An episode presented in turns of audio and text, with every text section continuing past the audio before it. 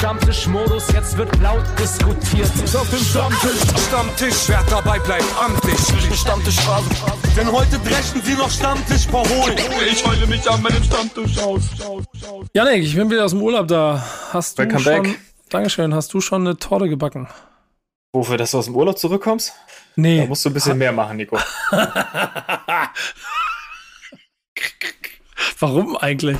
Wäre doch vielleicht mal ganz schön, der Chef ist wieder Ja. da. Hier, Mhm. Chef, hast du dir eine Torte für dich? Nee, ich dachte mir so, äh, so zu Hip-Hop-Geburtstag, so irgendwas mit einer 50 drauf, entsprechend viele Kerzen reinstecken. Hast du sowas vorbereitet? Ist in Planung auf jeden Fall. Ich bin Ja? auch bekannt, kannst du bei meiner Freundin nachfragen, Koch- und Backkünste, da kommt einiges. Okay, ich habe jetzt schon Angst davor. Ähm, also sollten wir da Feier nicht, abgesagt. Ja, genau, wollten, sollten wir da nicht aufzählen. Was du aber kannst, das muss man ja ehrlicherweise sagen. Und wir sind ja in der Woche des Hip-Hop-Geburtstages am 11. August wird Hip-Hop 50.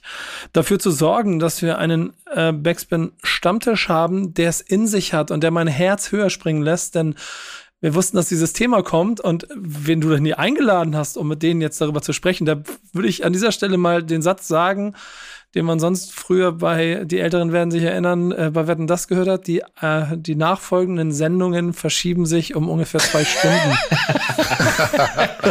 Backst du mir Ja, also eine kleine passieren. Stammtischtorte? ja, genau, ich back dir eine Stammtisch-Audiotorte. Ja, das finde ich schön. Ihr habt es im Titel gelesen, trotzdem introduce mal bitte diese Legenden, die heute hier sind. Yes, ähm, ja, Legenden trifft es, glaube ich, ganz gut. Wir haben äh, beide, beide schon mit Stammtisch-Erfahrung hier, also alte Hasen, was Hip-Hop angeht, sowieso. Wir haben das lebende Hip-Hop-Butterbrot hier. Falk Schacht, Hörer, Hörer der Sendung, werden wissen, was So ich meine. schön, so schön hat mich noch niemand äh, begrüßt. Vielen Dank. Ja, schön, dass du hier bist. Ähm, ja, und unser zweiter Gast, ähm, genauso Legende, genauso umtriebig, umtriebig, äh, ein Hip-Hop-Tausendsasser, DJ Ron. Schön, dass du hier bist.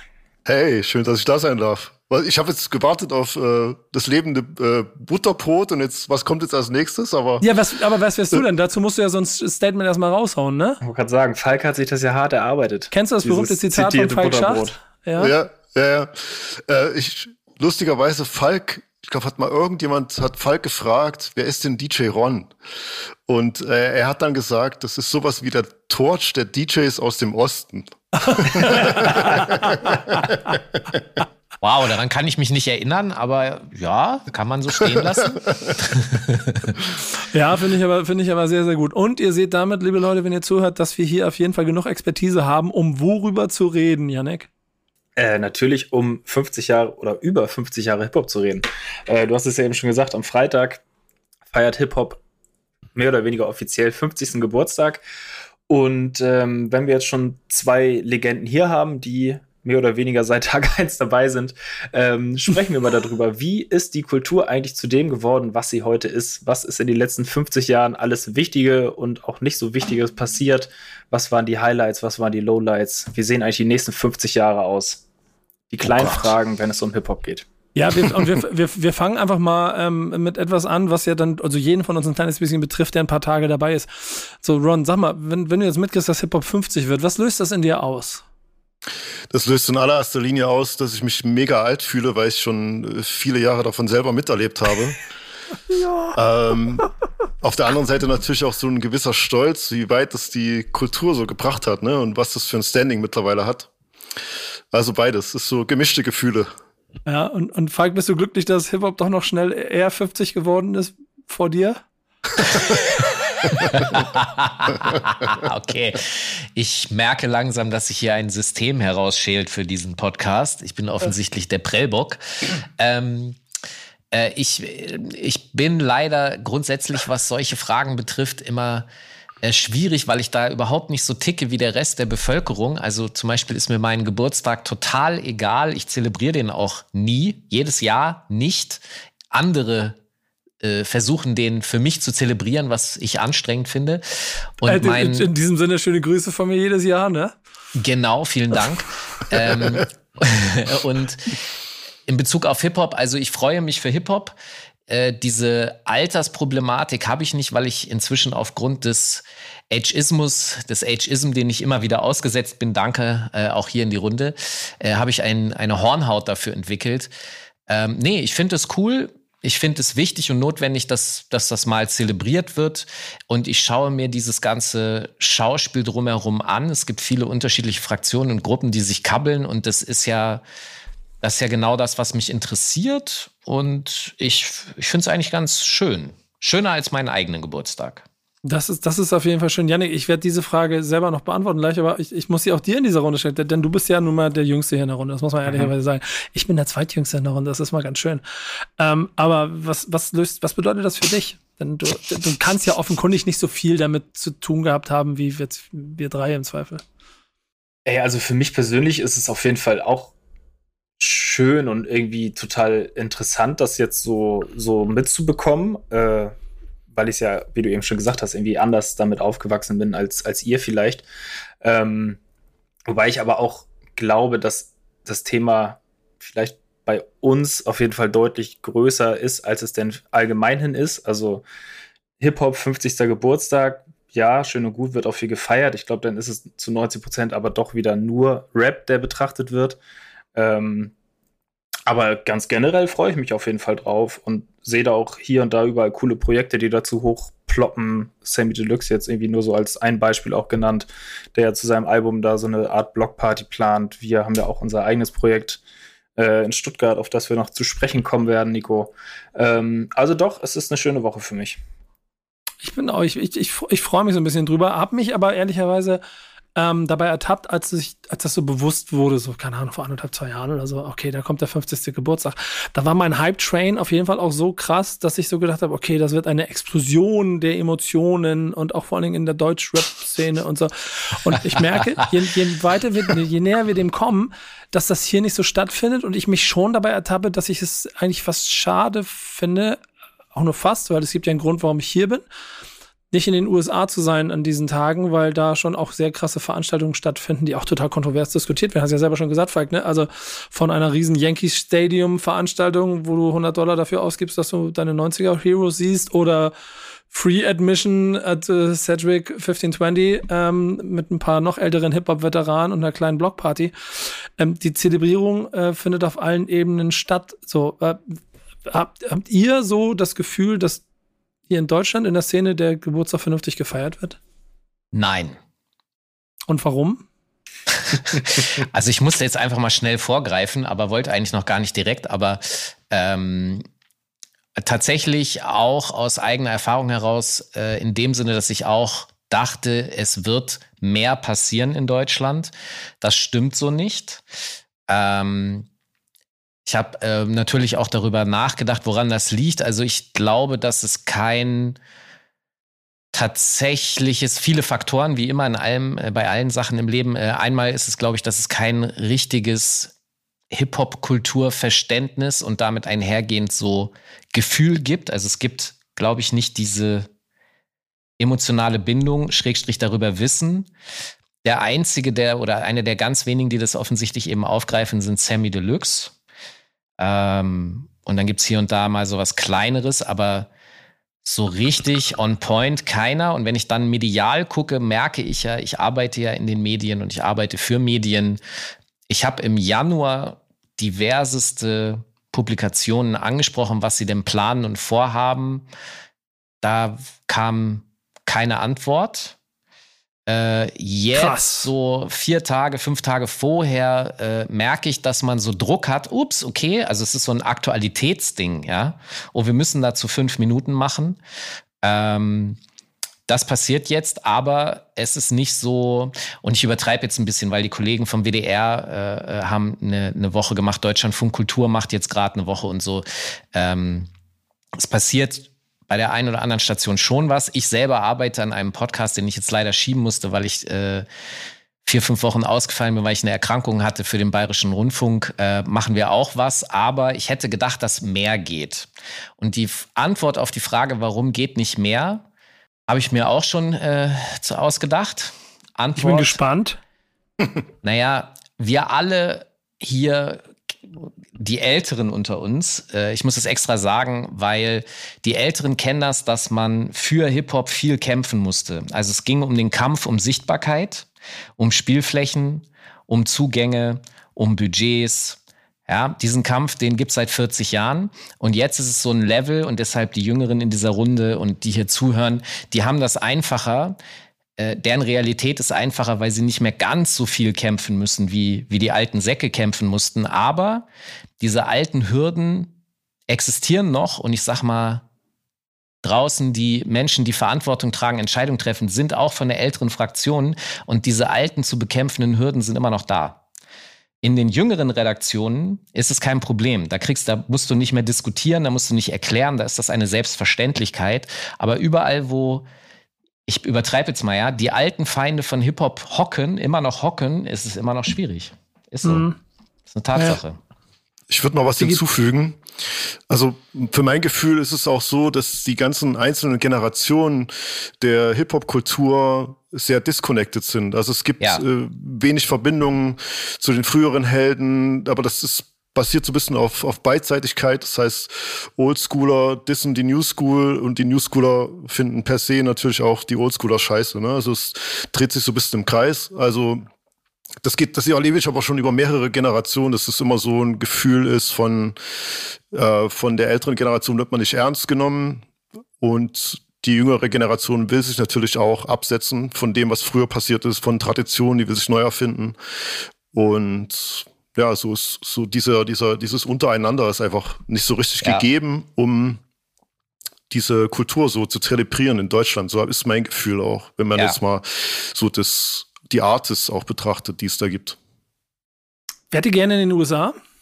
Also jetzt morgen oder wann, wann ihr seid am 11. in New York an dem Wochenende? Und warum seid ihr es nicht? Ja, also auch hier, ähm, also ich wäre gerne sowieso immer in New York. Da ist es mir eigentlich egal, ob 11. August ist oder nicht. Ähm, äh, auch hier bin ich wieder der falsche Ansprechpartner ich gucke ja, also ich gucke ja Konzerte auch gern, gerne vom Fernsehen aus. Äh, weil, wenn da 30 Kameras aufgestellt sind, habe ich ein viel besseres Bild, als wenn ich da hinten rechts in der Ecke stehe und aus 100 Metern Entfernung auf eine Bühne gucke und dann wird da für mich ein Bildschirm, also für das Publikum auf der Bühne aufgestellt, wo dann die Bilder sind, die ich schön bequem zu Hause im Sessel sehen kann. Weißt du, was ich meine? Mhm. Ich muss nicht zwingend in New York sein. Ich kann das ganze Jahr über in New York sein, wenn ich, also das wäre mir viel lieber und dann würde ich trotzdem immer noch Hip-Hop erleben. Also deswegen, es tut mir leid, dass ich da immer so Idiotenantworten drauf gebe, die keiner nachvollziehen kann, aber. Nö, es passt, passt ja aber auch, das erzählst du ja oft an vielen Stellen, dass du auch so ein bisschen andere, vielleicht auch fast analytischere Herangehensweise dabei dran hast. Aber die, die Emotionalität da drin, die, die hat mich halt dazu getragen, dass ich also eigentlich, wenn ich nicht ein eigenes Projekt hätte, das dazu führt, dass ich hier bin, auf jeden Fall irgendwie wie ein kleiner Junge mich äh, im Zweifel auch äh, auf Platz äh, Reihe 28 im Block 500 ganz oben ins Yankee Stadium gesetzt hätte, nur um dabei zu sein, wenn diese Stadt selber Hip-Hop feiert. Ja, wie gesagt, ich gucke mir die Videos an. Das mhm. ist nice. Äh, und ist doch super. also, also ich will damit Fair. sagen, es ist auch relativ günstig, äh, sich diese, also für mich ist diese Emotion auch spürbar. Natürlich, du hast recht, wenn du jetzt an einer Großveranstaltung, ja, die Gruppendynamik und da sind, äh, was weiß ich, 50.000 Menschen um dich herum, die jubeln so. Ich verstehe das. Gleichzeitig hin und wieder habe ich auch eher meine Probleme mit so großen Gruppendynamiken. Ähm, naja, ja. Mhm. Und Ron? Also ich bin da so ein bisschen auf Falks Seite, muss ich gestehen. Ähm, ich bin natürlich auch gerne in New York und oder allgemein Amerika. Ähm, für mich ist dieser Hip-Hop-Spirit, den es mal in New York gab. Also ich war das erste Mal in New York, das war 1996 und da hat man Hip-Hop einfach so an jeder Ecke gespürt, gefühlt, gehört, äh, sei es über Autos, vorbeifahrende Autos, wo Rap lief, wo man in Klamottenläden gegangen ist, wo den ganzen Tag Rap lief, äh, in Clubs oder einfach nur in einem Plattenladen in Beats by Beat Street Records in Brooklyn ist, da hatte das so eine krasse Ausstrahlung. Und das letzte Mal, als ich da war, ist jetzt schon auch ein paar Jahre wieder her. Aber da habe ich das so ein bisschen vermisst, dass diese Stadt so aus allen Poren nach Hip-Hop äh, riecht. Da lief halt statt Hip-Hop lief da halt Ed Sheeran die ganze Zeit im, in allen Läden und wo man so lang gelaufen ist. Und es hat mir so ein bisschen diesen Vibe gekillt, den ich damit immer verbunden habe mit New York. Das, das, aber natürlich wäre es jetzt im, im Zuge dessen, dass da 50 Jahre Hip-Hop gefeiert wird und das wahrscheinlich nicht nur an einer Ecke, wäre das schon, glaube ich, nice, um diesen Spirit nochmal zu erleben oder mitzubekommen. Also, also, vielleicht mit Eminem Feature äh, würde, vielleicht würde da jetzt das Eminem Feature mit Ed Sheeran laufen. Ja. Ähm, ich weiß ein bisschen, was du, was du meinst. Gleichzeitig meine letzte New York Erfahrung war gefühlt irgendwie umgedreht. Ähm, ich bin ja aber auch an diese Orte gefahren worden. Also ich habe so eine Hasch-Tour mhm. mitgemacht. Äh, Grandmaster Cass war unser äh, äh, Reiseleiter und dann sind wir okay, eben geil an die entsprechenden Orte gefahren. Ich war an dieser, an der Writers Bench, äh, wo, wo sich alle Graffiti-Kids der 70er, frühe 80er eben jede Woche getroffen haben. Und dann stehst du dort und ähm, natürlich ist das heute anders, aber ich, ich, ich bin zu diesen Orten hingefahren und da habe ich das mir eingebildet, aber ich habe es gefühlt in der Sekunde. Und ich glaube, und du hast ein paar Orte gesagt, da, da war ja, also ne, ähm, Fat Beats und so ist natürlich ein Laden, das ist natürlich so eine Art Mini-Mecker für Hip-Hop gewesen, Ende der 90er. Wenn du da hingehst, ist natürlich klar, ähm, da, da, stand Percy P wahrscheinlich noch vor der Tür und hat einen vorgerappt und versucht, dir seine CD zu verkaufen. Und, und das ist natürlich alles legendary, aber Fatbeat gibt's nicht mehr. Es gibt auch D&D-Studio ist auch aus der 35. oder 36. Straße weggezogen. Wenn diese Orte sich zurückziehen, dann, dann, dann fehlt das. Ich weiß, was du meinst. Dann muss man denen hinterherfahren. Ja. Also ich, ich weiß, was du meinst und ich, ich habe einige Orte auch selber besucht, so auch dieses legendäre Amphitheater aus dem äh, Film oder so. Ja, das gibt's mittlerweile, glaube ich, auch nicht mehr. Und ich muss vielleicht auch noch dazu fügen, dass ich da wenn man meinen letzten Besuch bei einer Party von Tony Touch auflegen konnte und da tatsächlich dann doch irgendwie dieses Hip-Hop-Spirit erlebt habe, weil das sind dann einfach so Leute wie De La Soul, Razzcast, äh, Large Professor oder Just Blaze einfach an dem Abend vorbeigekommen und haben da gechillt. Und ähm, das war eigentlich nicht so viel los, aber es waren halt gefühlt alle Hip-Hop-Heroes aus den 90ern versammelt auf dieser Party, das heißt, es war schon so ein bisschen hat weißt schon du, was ein bisschen, bisschen lustig ist? In einem indirekten Sinne reden wir gerade über Gentrifikation, weil Manhattan natürlich ja. krass auf Touri gedrillt ist, ja. Das heißt, vor 20 Jahren hat er ein Hotelzimmer, das war noch finanzierbar. Heute hast du halt keine Kohle mehr dafür, weil das unfassbar alles crazy ist. Du musst echt in die Boroughs, du musst in die Bronx oder nach Brooklyn. Mhm. Da hast du viel mehr äh, das Gefühl, weil, also andersrum gesagt, die Touristen verdrängen Hip-Hop aus Manhattan. Ist einfach so. Verstehe ich auch, weil die alle Ed Sheeran-Hörer sind. ja, das Interessante und Lustige ist aber, wenn du dann aber zum Beispiel in jeden Store gehst, ballert dir die frische Hip-Hop Playlist der aktuellen Zeit natürlich, aber voll um die Ohren. Ich glaube, es gibt ungefähr keinen, auch rund um Times Square läuft die ganze Zeit nur Hip-Hop und so. Diese Stadt lebt das schon und ich mag halt auch gerne, und das ist so eine schöne Überleitung zu dem, was, was wir halt gemacht haben. Ich will nicht viel drüber sprechen, wenn das der falsche Ort und das, ihr seid die Gäste, ähm, deswegen ist es nicht das Thema. Aber wir haben ja mit Back to Tape, dem dritten Teil, ja etwas, etwas gemacht, sind an solche Orte gefahren. In, wir sind in LA, in Atlanta, New York gewesen. Wir haben, wir haben Menschen getroffen. Da habe ich das, das Bushwick Collective kennengelernt und war in Bushwick und hab halt einfach einen geilen, geilen Gutter Graffiti, Street Art Spot für mich nochmal neu und anders erschlossen, als es mir vorher bewusst gewesen ist, was ich vielleicht früher an anderen Stellen erhofft hatte. Ich finde, in dieser Stadt lebt die Kultur. Und Janik, ehrlicherweise, du bist ja jetzt auch anders sozialisiert als wir, aber auf unseren Touren, du wirst es ja eh nicht mitgekriegt haben, weil ich dich ja auch in jede dieser Ecken mitgeschleppt habe. Voll, voll. Ich wollte ich auch die ganze Zeit sagen. Also ich habe jetzt natürlich nicht wie Ron den Vergleich New York in den 90ern, weil ich einfach nicht da war. Ich war jetzt letzt, Ende letzten Jahres das allererste Mal da mit dir auf dieser Tour, Nico. Und ich finde, die Stadt ist immer noch durch und durch Hip-Hop, wenn man es jetzt im Vergleich zu dem sieht, was ich hier aus Deutschland kenne. Ähm, und dann mir total in Erinnerung geblieben, diese De La Soul Party, auf der wir da waren, Nico. Oh, weiß, du erinnerst dich bestimmt noch. Das war ein krasses Das ist halt, ja. es war ja diese Trugoy ja, nennen wir es jetzt mal Gedächtnisfeier plus der Streaming-Katalog geht online, also irgendwie auch Release-Party und es hat sich irgendwie, ja, halt New York Hip-Hop da versammelt, äh, Namen über Namen über Namen, so wovon ich viele auch natürlich kenne, aber irgendwie nicht erkannt habe, als sie denn da so vor mir standen. Aber einfach diese ganze Energie in dem Raum und die ganze Bühne ist voll mit 50 Leuten und erst rappt Queen Latifah und dann kommt Common und dann legt DJ Premier noch auf dazu und weiß ich nicht, die Liste könnte man endlos fortführen. Also ich glaube, mehr Hip-Hop habe ich noch nicht in einem Raum gesehen und erlebt. So, das Ich- war schon das- krass. Das hatte sogar bei mir so ein Ding, dass ich da saß, wir waren dann so, wir hatten so, so ein bisschen bessere Tickets ge- geschenkt gekriegt und waren drin und dann saß ich da mit ihm und, und dann habe ich die ganze, Digga, das ist nicht ernsthaft Chuck D, neben dem ich hier seit 20 Minuten sitze, so. Und dann, das, das ist doch Chuck D, Alter. Ist das wirklich Chuck D? Und da habe ich mich selber mal wieder dabei ertappt, dass ich wie so ein kleiner Junge gedacht, so krass, das ist, das ist ja wirklich so.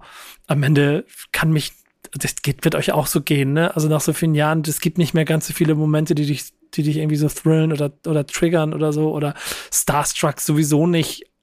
Aber der Moment war so, okay, krass, ich spüre hier einfach eine Legende. Und ich wollte einfach, ich war, war so auf, dem Weg, dass ich einfach hingegangen bin und einfach gesagt habe, ey, ich wollte einfach mal Danke sagen für, für meine jugendliche Jugendzimmererziehung, die du mir quasi gegeben hast.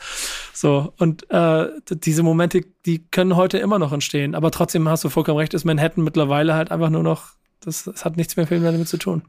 Ich habe jetzt natürlich auch ein bisschen überspitzt, ne? Also dass, dass da das Hip-Hop-Feeling lebt an, an in allen möglichen Bezirken und in Sachen, ist, ja- ist gar keine Frage. Es war nur so, ich glaube, was dazu kommt, ist natürlich auch der Vergleich, wenn man 96 in New York ist, sind alle anderen Städte, in denen man, denen man vorher war, nicht so wie New York. Und jetzt ist es aber so, durch Globalisierung und das Internet läuft im Prinzip in jeder Stadt zum selben Zeitpunkt dieselbe Musik. Ne?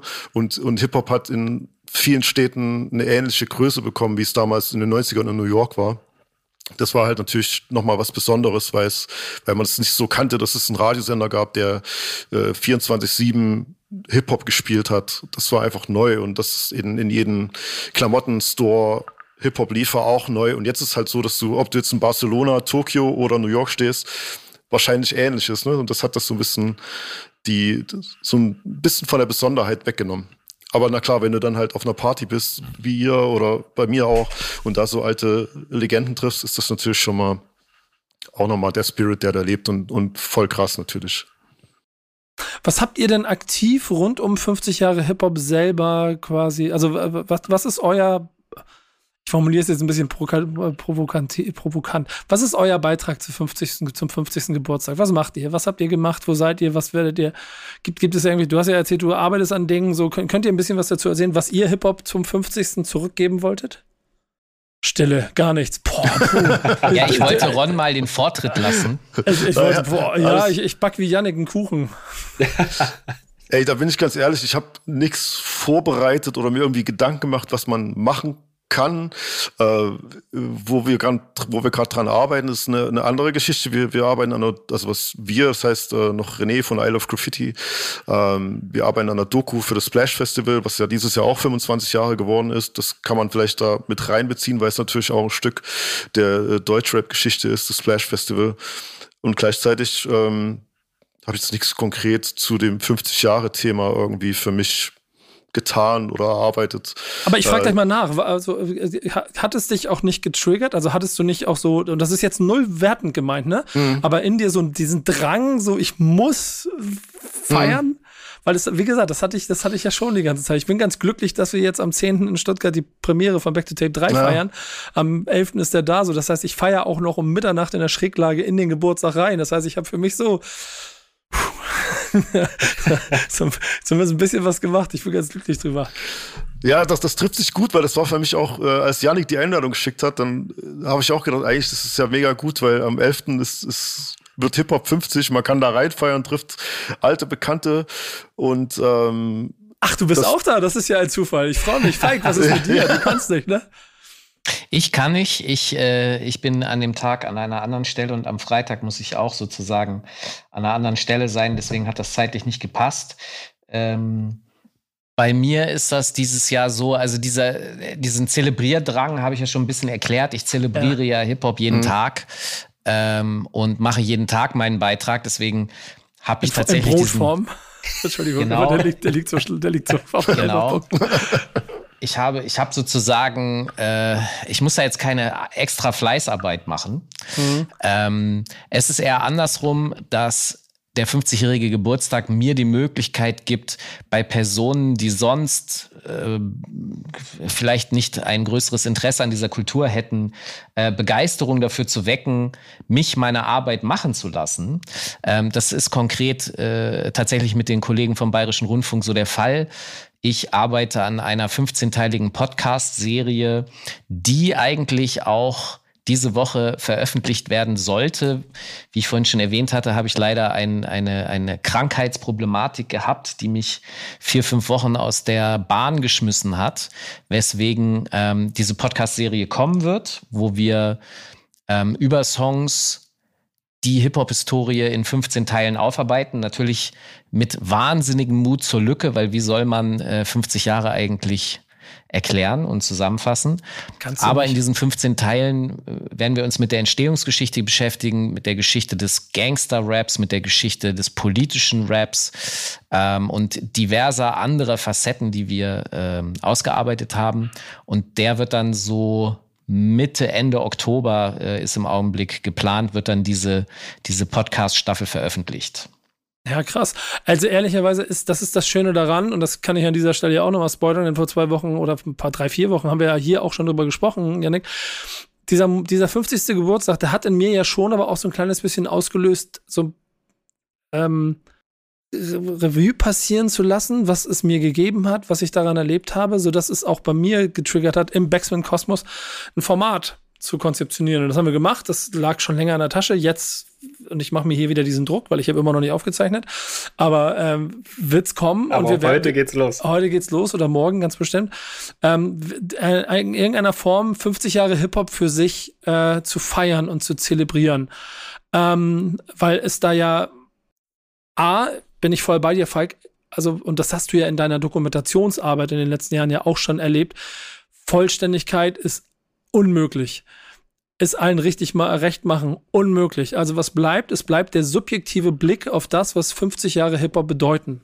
Und auch dort gibt es Menschen, die sind halt 70, 60, die haben vielleicht alle 50 Jahre mitgekriegt. Ich habe auf dieser Reise bei Back to Tape Chaz Rodriguez getroffen, der 75 ist, der ist Oh ja, Cass. Äh, der, äh, ja, Entschuldigung. Ähm, ähm, der, der, der, ähm, ja genau, Entschuldigung, hast recht. Der, der, ähm, älter ist als quasi Hip-Hop und auch Graffiti gemacht hat, bevor es Hip-Hop gab. So auf der einen Seite. Und auf der anderen Seite gibt es ja aber auch Leute, keine Ahnung, die 20 gerade sind und vielleicht auch kulturell versuchen, ihren Weg zu finden und zur, zur Blockparty von Sammy oder auf die Back in the Days Jam in Dresden gehen werden, um auch dort Graffiti zu feiern oder Breakdance. Ähm, und deswegen will ich ein Format machen, das so ein bisschen diese Liebe, die ich dafür habe, ganz subjektiv transportiert aus meinem Blickwinkel. Äh, Ron, fangen wir mal dir an. Kann, kannst du so an bestimmten Wegpfeilern, äh, Wegzeichen oder sowas in, in diesen 50 Jahren Hip-Hop beschreiben, was dir diese Kultur wann genau wie gegeben hat? Also was sind so Dinge, die dir, wenn du in 50 Jahre Hip-Hop auch denkst, direkt vor Augen kommen? Was, was waren besondere Dinge?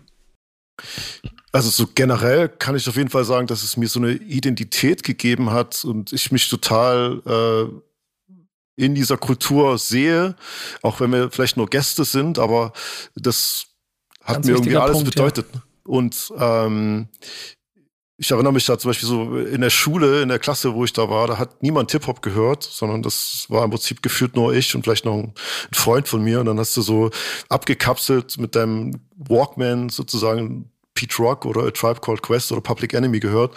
Und äh, da hat es mich einfach total angesteckt irgendwie. So dann und reingezogen, weil es auch so eine Underdog-Kultur war, was ja heute überhaupt nicht mehr ist. Ne? Also diese Eigenschaften, die mich damals so angezogen haben, die, die findet man ja heute gar nicht mehr. Also die, die gibt's natürlich auch noch.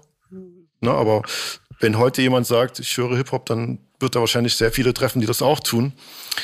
Und klar gab's da viele Momente, ne? also sei es irgendwie Artists zu treffen, wo man gesagt wo man sich nie hätte vorstellen können, dass man, das hat man damals gehört, wie du gerade diesen Moment mit D, ne, das sind so Momente, wo man denkt, wow, krass, oder auch ähm, das Splash Festival, was dann das erste Mal explodiert ist, daran erinnere ich mich auch gern an 99, als ich da auf der Bühne stand nachts und das erste Mal gesehen habe, krass, so viele Menschen hören Hip-Hop, das war ja auch unvorstellbar zu dem Zeitpunkt. Ähm, natürlich auch sowas wie eine New York-Reise 96, ne? Also das alles mitzubekommen, das war mega beeinflussend für mich. Ja, aber geil. Finde ich total geil. Hast du, hast du auch bei aller Rationalität, Falk, auch so, auch so Trigger-Momente, die dir das Herz aufgehen lassen, wenn du an 50 Jahre denkst? Also,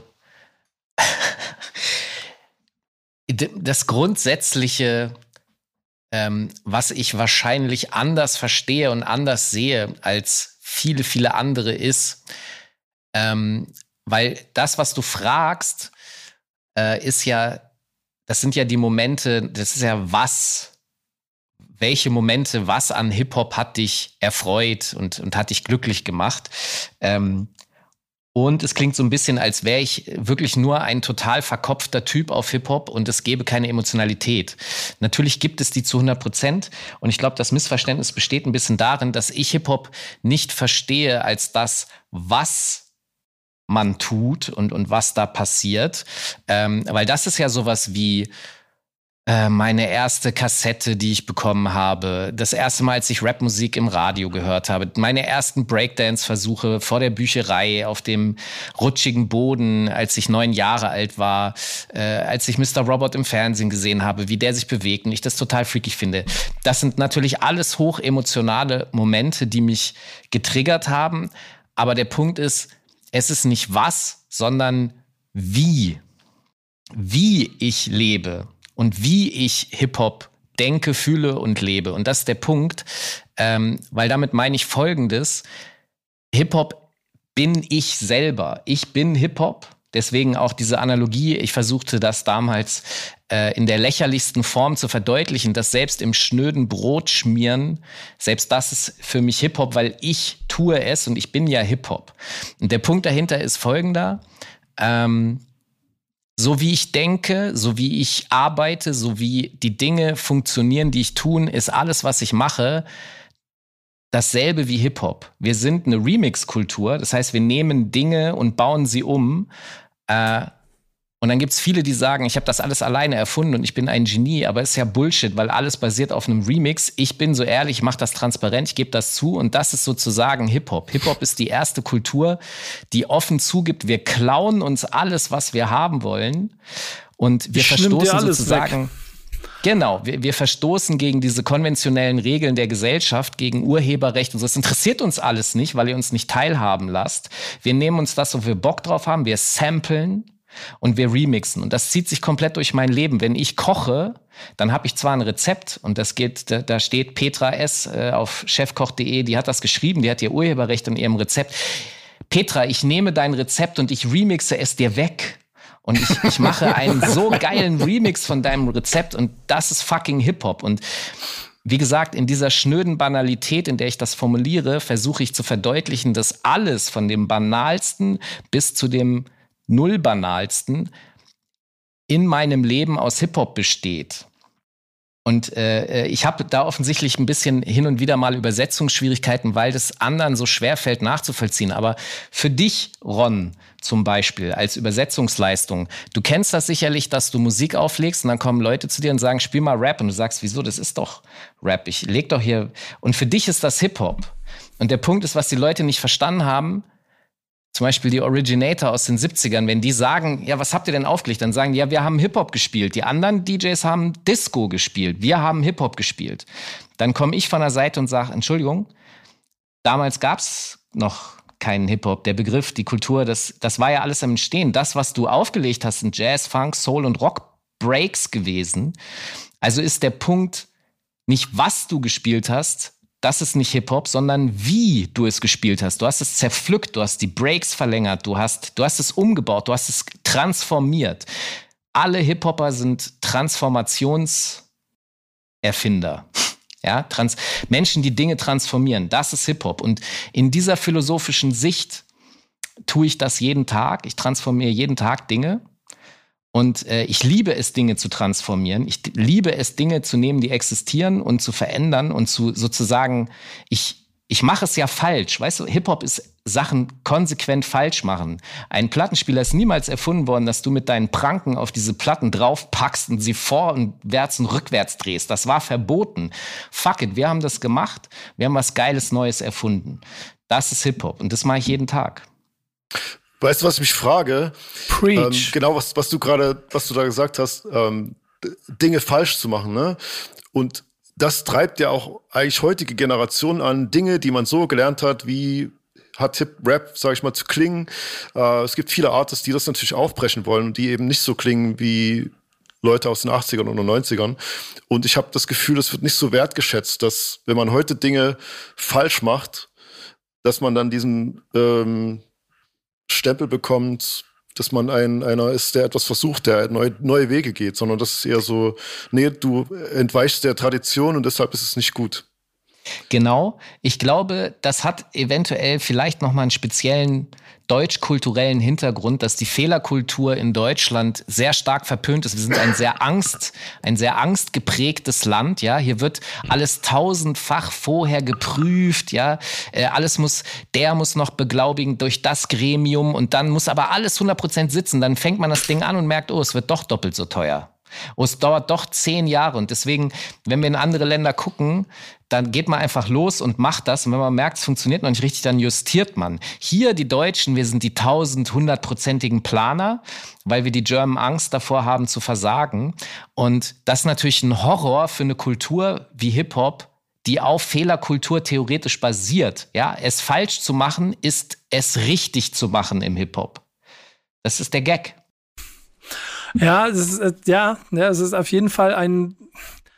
Also ich, ich mag es dir immer zuzuhören bei diesen Sachen, weil es ist ein sehr interessanter Ansatz, sich über diese Kultur Gedanken zu machen, von dem ich aber ja, glaube, mal, der, der, dass der die Punkt wenigsten ja auch, es machen, ja. Genau, guck mal, der Punkt ist ja auch, wenn, wenn wir darüber reden, dass wir 40 Jahre lang in diesem Land gegen die anderen anlaufen mussten, um unser Zeug machen zu dürfen, ja, um Budgets für Festivals zu bekommen, für Sendungen, Sendeplätze, ja, äh, Unterstützung, Support, Geld ins Jugendzentrum, diese ganze Scheiße, ja, dass die Industrie sagt, wir glauben an dich als MC, wir investieren Geld in dich, ja. Dieses dagegen anlaufen basiert ja ausschließlich darauf, dass wir es falsch machen. Ja, wir sind der Fehler im System und deswegen nerven wir die etablierten und die vorhandenen und wir kommen da an und sagen, ey, wir haben hier den neuen geilen Scheiß und so, dann sagen die, was? Wer seid ihr denn? Das ist ja das, was Hip-Hop in Deutschland von Anfang an erlebt hat. Das wird weniger, ja, also wir gewinnen immer mehr Kämpfe, das ist auch schön so. Aber im Endeffekt versuchen wir die ganze Zeit die Übersetzungsleistung zu bringen. Wir machen keine Fehler. Wir wissen schon, wie das funktioniert. Vertraut uns mal ein bisschen. Aber wir sind ja auch ich sag mal, wir sind ja auch, Hip-Hop ist ja auch eine sehr hoppla-hopp, eine chaotische. Wir haben uns hier vor diesem Podcast, äh, äh, da konntet ihr noch nicht zuhören, da haben wir uns auch ein bisschen drüber unterhalten, wie chaotisch halt Hip-Hop ist. Und das ist ja die eigentliche Schönheit der Kultur, ist dieses Chaotische, weil aus diesem Chaos entsteht ja auch das Neue.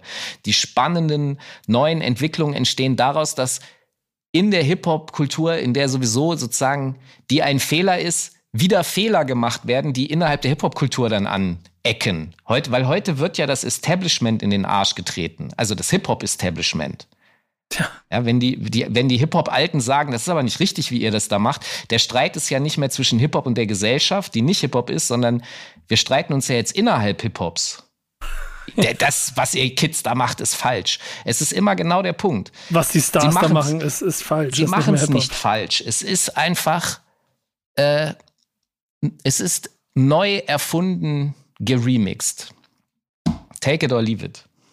Janik, was sagst du, wenn du dem Onkel zuhörst? Ich bin sprachlos.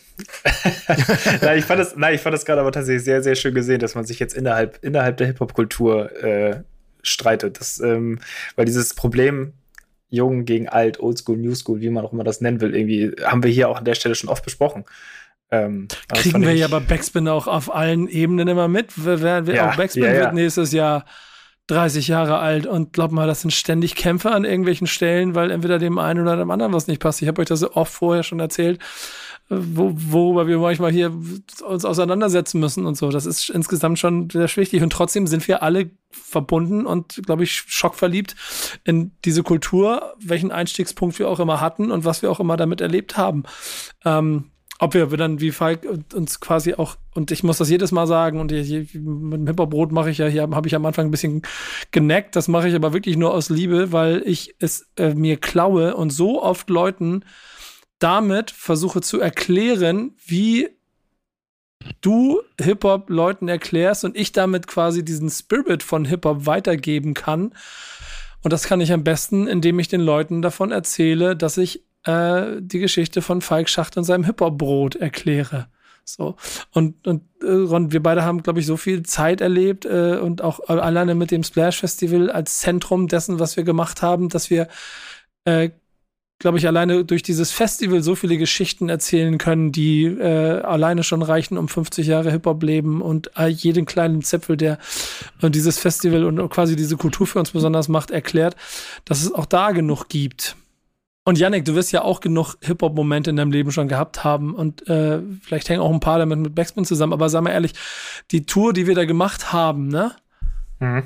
Das war doch in sich nochmal ein ganz besonderer Hip-Hop, äh, was Workshop, ein Hip-Hop-Moment, oder? Ah, safe. Also wenn man das alles, diese ganze Tour, die Doku, die jetzt dabei am Ende rauskommt, so als einen Moment betrachtet, dann safe der größte und wichtigste Hip-Hop-Moment für mich ganz persönlich. Also diese Reise da, LA, Atlanta, New York zu machen, die verschiedenen Leute zu treffen, irgendwie in LA, Esteban Oriol zum Beispiel, absolute Hip-Hop-Legende, Cypress Hill, Ex-Tour-Manager, Fotograf, Hip-Hop-Tausendsasser, Joker Brand macht da mit.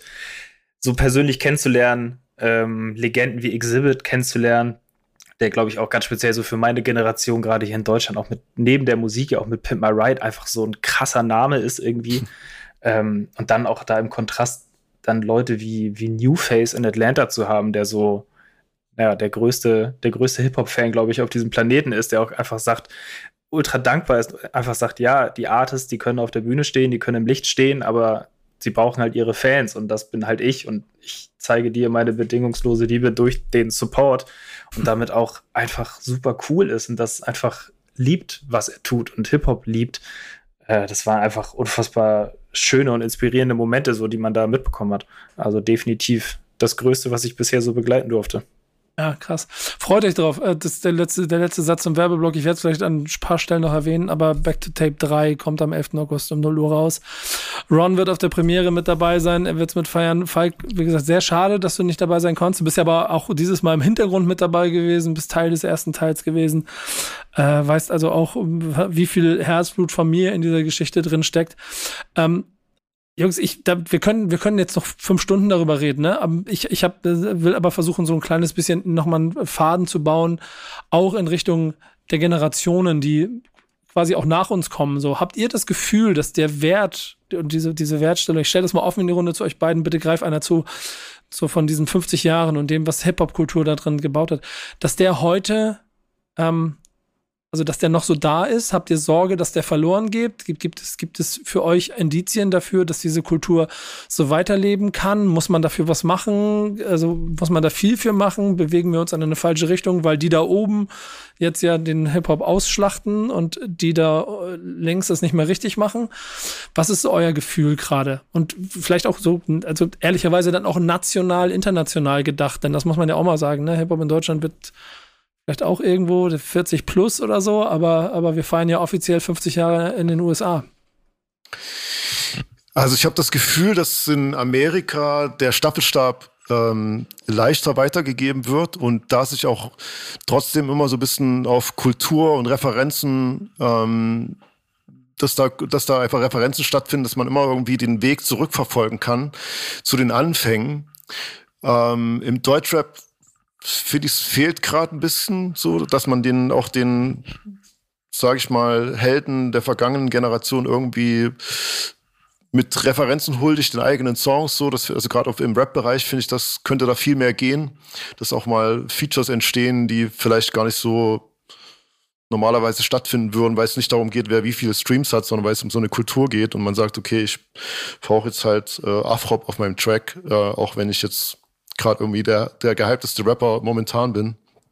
Ähm, das fehlt mir so ein bisschen in Deutschland, aber ich glaube, so generell ist Hip-Hop-Kultur ja eben, was Falk gesagt hat, eine Remix-Kultur und lebt auch davon, alles, was es gab, wieder einzureißen und neu aufzubauen. Und deswegen gucke ich da natürlich positiv in die nächsten 50 Jahre und bin einfach mega gespannt, was da alles noch passiert und was es für neue Sounds und äh, Ästhetiken geben wird. Da das ist das, was mir, was mir immer so einen richtigen Reiz gibt, als, als Zeitzeuge dazustehen und zu schauen, was passiert denn aktuell, was gibt's für Entwicklungen und Trends, wo geht die Reise hin. Und da freue ich mich auf die nächsten 50 Jahre und bin gespannt, was da alles passiert. Das Schöne bei dir ist ja, dass diese, dass diese Anbindung an die Musik und an deinen Beruf DJ ja auch dazu führt, dass du ständig aktuell an den Sounds und an, an diesen Weiterentwicklungen auf musikalischer Ebene sowieso bleiben musst und damit dann ja auch diese subkulturellen Strömungen links und rechts davon automatisch auch mitträgst und Falk, dass du dir, glaube ich, keine Sorgen darum machen musst, weil du ja auch mitten im Epizentrum stehst, ist klar. Aber gib uns mal die analytische Seite von dir. Hast du das Gefühl, dass die Kultur, dass es dir gut geht? Das, hast du ein bisschen Sorge, dass da, dass da irgendwie was stirbt? Ähm, geht's verloren? Muss man es schützen? Ja, das ist eine gute Frage. Also ich habe ich bin eigentlich prinzipiell immer sehr positiv. Das heißt, ähm, natürlich kann man vieles Scheiße finden, was aktuell passiert. Und ähm, das, das kann man auch kritisieren. Ich glaube, das ist vielleicht der Punkt, dass es mehr Kritik braucht innerhalb der Szene. Das ist vielleicht etwas, was man ähm, verbessern sollte. Aber ansonsten sehe ich dem Ganzen eigentlich immer positiv ins Auge. Ähm, klar, also gerade im, im Deutschrap-Bereich was mir wirklich in den letzten Jahren negativ aufgefallen ist, dass es so sehr Mainstream geworden ist, dass man merkt, dass auch gewisse ähm, gesellschaftliche oder politische Positionen in der Hip-Hop-Kultur vertreten sind, die man sich hätte nie vorstellen können. Mhm. Ja, das, sind, das sind so Dinge, die mir dann vielleicht Angst machen wiederum. Aber gleichzeitig, ich sehe es halt natürlich sehr immer mit dieser musikalischen Brille ne, und versuche das immer so aus dem Blickwinkel zu betrachten. Und da bin ich immer sehr positiv eigentlich. Und Hip-Hop kulturell, Professor Falk Schacht? Also erstmal kann ich das alles unterschreiben, was ähm, Ron gesagt hat äh, und würde es ergänzen, dass, also da darf man sich keine Illusionen machen. Ähm, äh, und weil du auch gefragt hast, was tut ihr oder was, was, was wird getan oder was kann man tun, um äh, so in die Richtung so Hip-Hop zu retten oder seinen Beitrag zu leisten, dass es gut bleibt oder so. Da muss man mal ganz realistisch sein. Äh, Hip-Hop braucht uns nicht. Ja, Hip-Hop wird auch weiterleben, auch wenn wir vier. Hip-Hop braucht äh, kein Mensch, aber Mensch braucht Hip-Hop. Oh Gott. Exakt. Exakt, wobei der Satz ja eigentlich umgedreht ist. Also natürlich braucht Hip-Hop Mensch. Ohne Mensch kann Hip-Hop nicht existieren, weil das ist menschgemacht. Gleichzeitig äh, braucht Hip-Hop aber nicht jeden Mensch. Und der mhm. Punkt ist, ähm, ich versuche meinen Beitrag zu leisten, die Form von Hip-Hop, die mir wichtig ist, die ich als Kern dieser Kultur erachte und wo ich äh, der Meinung bin, dass das bedeutend ist, sich darüber zu informieren, darüber nachzudenken, weil du dadurch für dich selber etwas lernst. Ähm, den werde ich immer versuchen zu fördern, zu pushen. Das ist sozusagen der Kern meiner Arbeit. Darauf konzentriere ich mich und das ist auch schon die Antwort, weil Hip-Hop ist am Ende des Tages auch das, wie du dich dazu positionierst und was du daraus machst. Es ist eine Do-it-yourself-Kultur, heißt nicht nur, dass man gezwungen ist, es selbst zu machen, weil so war das ja früher. Es gab kein Medienhaus, das sich für Hip-Hop groß interessiert hat. Also mussten wir selber Hip-Hop-Medien machen. Wir haben die für ohne Geld selber gemacht, weil es da draußen keinen gejuckt hat. Und ähm, Do-it-yourself heißt aber auch, dass wenn, und in der, in der Phase befinden wir uns ja heute, große Medienhäuser haben Interesse an Hip-Hop. Man kann dort seine Stories verkaufen. Aber das ist automatisch gleichzeitig der Tod für die Do-it-yourself Hip-Hop-Medien, ja, die, die existieren nicht mehr. Und deswegen wird ja auch nur über das Oberflächliche und, und Mainstream-Technische berichtet. Ja, weil der, weil der Mainstream-Redakteur entscheidet, was relevant ist. Und da geht es dann nicht um kleine Acts, um Nachwuchsförderung. Das ist natürlich total nachteilig für die Kultur. Das ist nicht gut. Ähm, aber in dem Sinne heißt es, ich muss es am Ende doch selber machen. Wie positioniere ich mich dazu? Und was tue ich? Und zum Beispiel in der Radiosendung, die ich bei Enjoy mache, da haben wir uns auf die Fahne geschrieben, eben Nachwuchsförderung zu machen. Wir präsentiert dort Künstlerinnen, die noch nicht large sind. Wir haben dann halt, keine Ahnung, Nina Chuba, eineinhalb Jahre bevor sie den Nummer 1 Hit hat. So. Ähm, das sind so Sachen, wo man, wo man seinen Beitrag leisten kann, wenn man das möchte. Und es ist etwas anderes. Do-it-yourself heißt, wenn deine Kultur dir nicht gefällt, dann musst du es halt selber machen. Das war schon immer so. Sich zurücklehnen im Sessel und sagen, ist ja alles scheiße, was die Kids machen, ist mir eine zu einfache Sichtweise und Antwort. In dem Sinne braucht es also doch, was wir machen für Hip-Hop, so lange, bis wir mal umkippen und äh, in der Erde liegen. Und dann wird äh, irgendwer anders irgendwas anderes machen. Es wird trotzdem weiterleben sehr schöner Beitrag, aber du weißt, in welchem Podcast du hier sitzt, bei welchem Medium. Wieso? Die letzte, die letzte Fahne, die letzte Fahne, die Genau, ich wollte gerade sagen, ich, also da, da das ist mein kurze, genau, kurze, kurze Verteidigung unserer Arbeit. Ich glaube, ich glaube. Aber wieso, ihr müsst ja nicht verteidigen. Ihr, ihr tut ja genau das, was ich gesagt habe, ne? Ihr haltet die Fahne hoch. Äh, deswegen ist das keine Kritik okay. an euch, es ist auch gar keine Kritik. Ihr, ihr kritisiert ja auch nicht die, jungen Leute, ähm, sondern der Punkt ist, ich spreche jetzt eher von den Konsumenten. Das ist so ein bisschen der Gag. In den 90ern wurde da auch immer, da wurde immer der Aktivist unterschieden von dem Konsument. Und äh, man darf Hip-Hop nicht ausverkaufen. Und wenn du nur konsumierst, dann warst du schon mal so ein, ein Lower Member of Hip-Hop für viele. Hangaround. Ein Hangaround, genau. Hip-Hop zweiter Klasse. Exakt. So ein bisschen wurde das damals abgestempelt. Und das habe ich jetzt auch gerade ein bisschen getan, aber eigentlich nicht, weil kritisiere nicht, sondern steh auf und mach was oder akzeptiere, wie es ist. Aber dann, weil von der Seitenlinie, weißt du, wir haben gefühlt 80 Millionen Bundestrainer, aber halt doch einfach dein Maul und mach was. Ron, 50 Jahre Hip-Hop. Was wünschst du dir für die Zukunft? Ich habe jetzt gerade so ein bisschen mitgedacht, als Falk geredet hat und habe mich gefragt, ob es vielleicht ist Hip-Hop ist ja immer so ein bisschen auch eine Wellenform, ne? Also es gibt Ups und Downs, es ist mal wieder mehr Mainstream, mal wieder weniger. Ähm, natürlich hat man jetzt so eine gewisse Basis erreicht, dass man, glaube ich, nicht wieder verschwindet, also auch im, auf dem Mainstream-Bildschirm, äh, sage ich mal. Aber vielleicht gibt es da auch eine Phase, wo es wieder so ein bisschen weniger wird und dadurch wieder mehr Platz für, dafür ist, solche Strukturen nochmal neu zu entwickeln. Also sei es irgendwie Magazine, online oder Print oder Radiosendungen, Dokumentation, was auch immer. Es gibt ja vielfältige Möglichkeiten. Ähm, und das auch nochmal so eine neue, so ein neuer, ja, Szene, so Szenemedien nochmal neu entstehen können und nochmal Platz dafür da ist, ähm, ja, so ein bisschen die Medienwelt darum sozusagen neu zu gestalten. Das ist halt die Frage, weil wenn die großen Medienhäuser, wie Falk gesagt hat, dann eben kein Interesse mehr an der Kultur haben, wer macht es denn dann und was passiert dann? Ne? Das ist so meine Frage. Das heißt, ich wünsche mir so ein bisschen. Exakt. Ähm, das, das kann, ich glaube, was ich jetzt gesagt habe, in Form von Magazinen oder, oder ähm, Radioshows oder was auch immer, ist vielleicht ein bisschen oldschool gedacht. Vielleicht muss man daran denken, was ist ein cooles TikTok-Format heutzutage, was ähm, Hip-Hop wieder ein Stück voranbringen kann mit, mit so Expertise, mit Kritik auch und ja, das ist so, das wünsche ich mir so ein bisschen, dass da, es gibt da schon so kleine Keimzellen, die erkennt man auch, so neue Medien auf Instagram oder auch TikTok und ja, ich hoffe, dass da noch ein paar neue interessante Formate entstehen. Ich glaube, das Entscheidende daran ist, dass es ja natürlich Leute braucht, die aus dem gleichen Aktivismusgefühl heraus ihr Ding, ihre Ziele verfolgen, wie im Zweifel die Generation vor uns und ja auch ehrlicherweise wir hier alle es ja nicht for the cash und for the, mhm. for the industry, sondern für uns selbst und für die Kultur gemacht haben.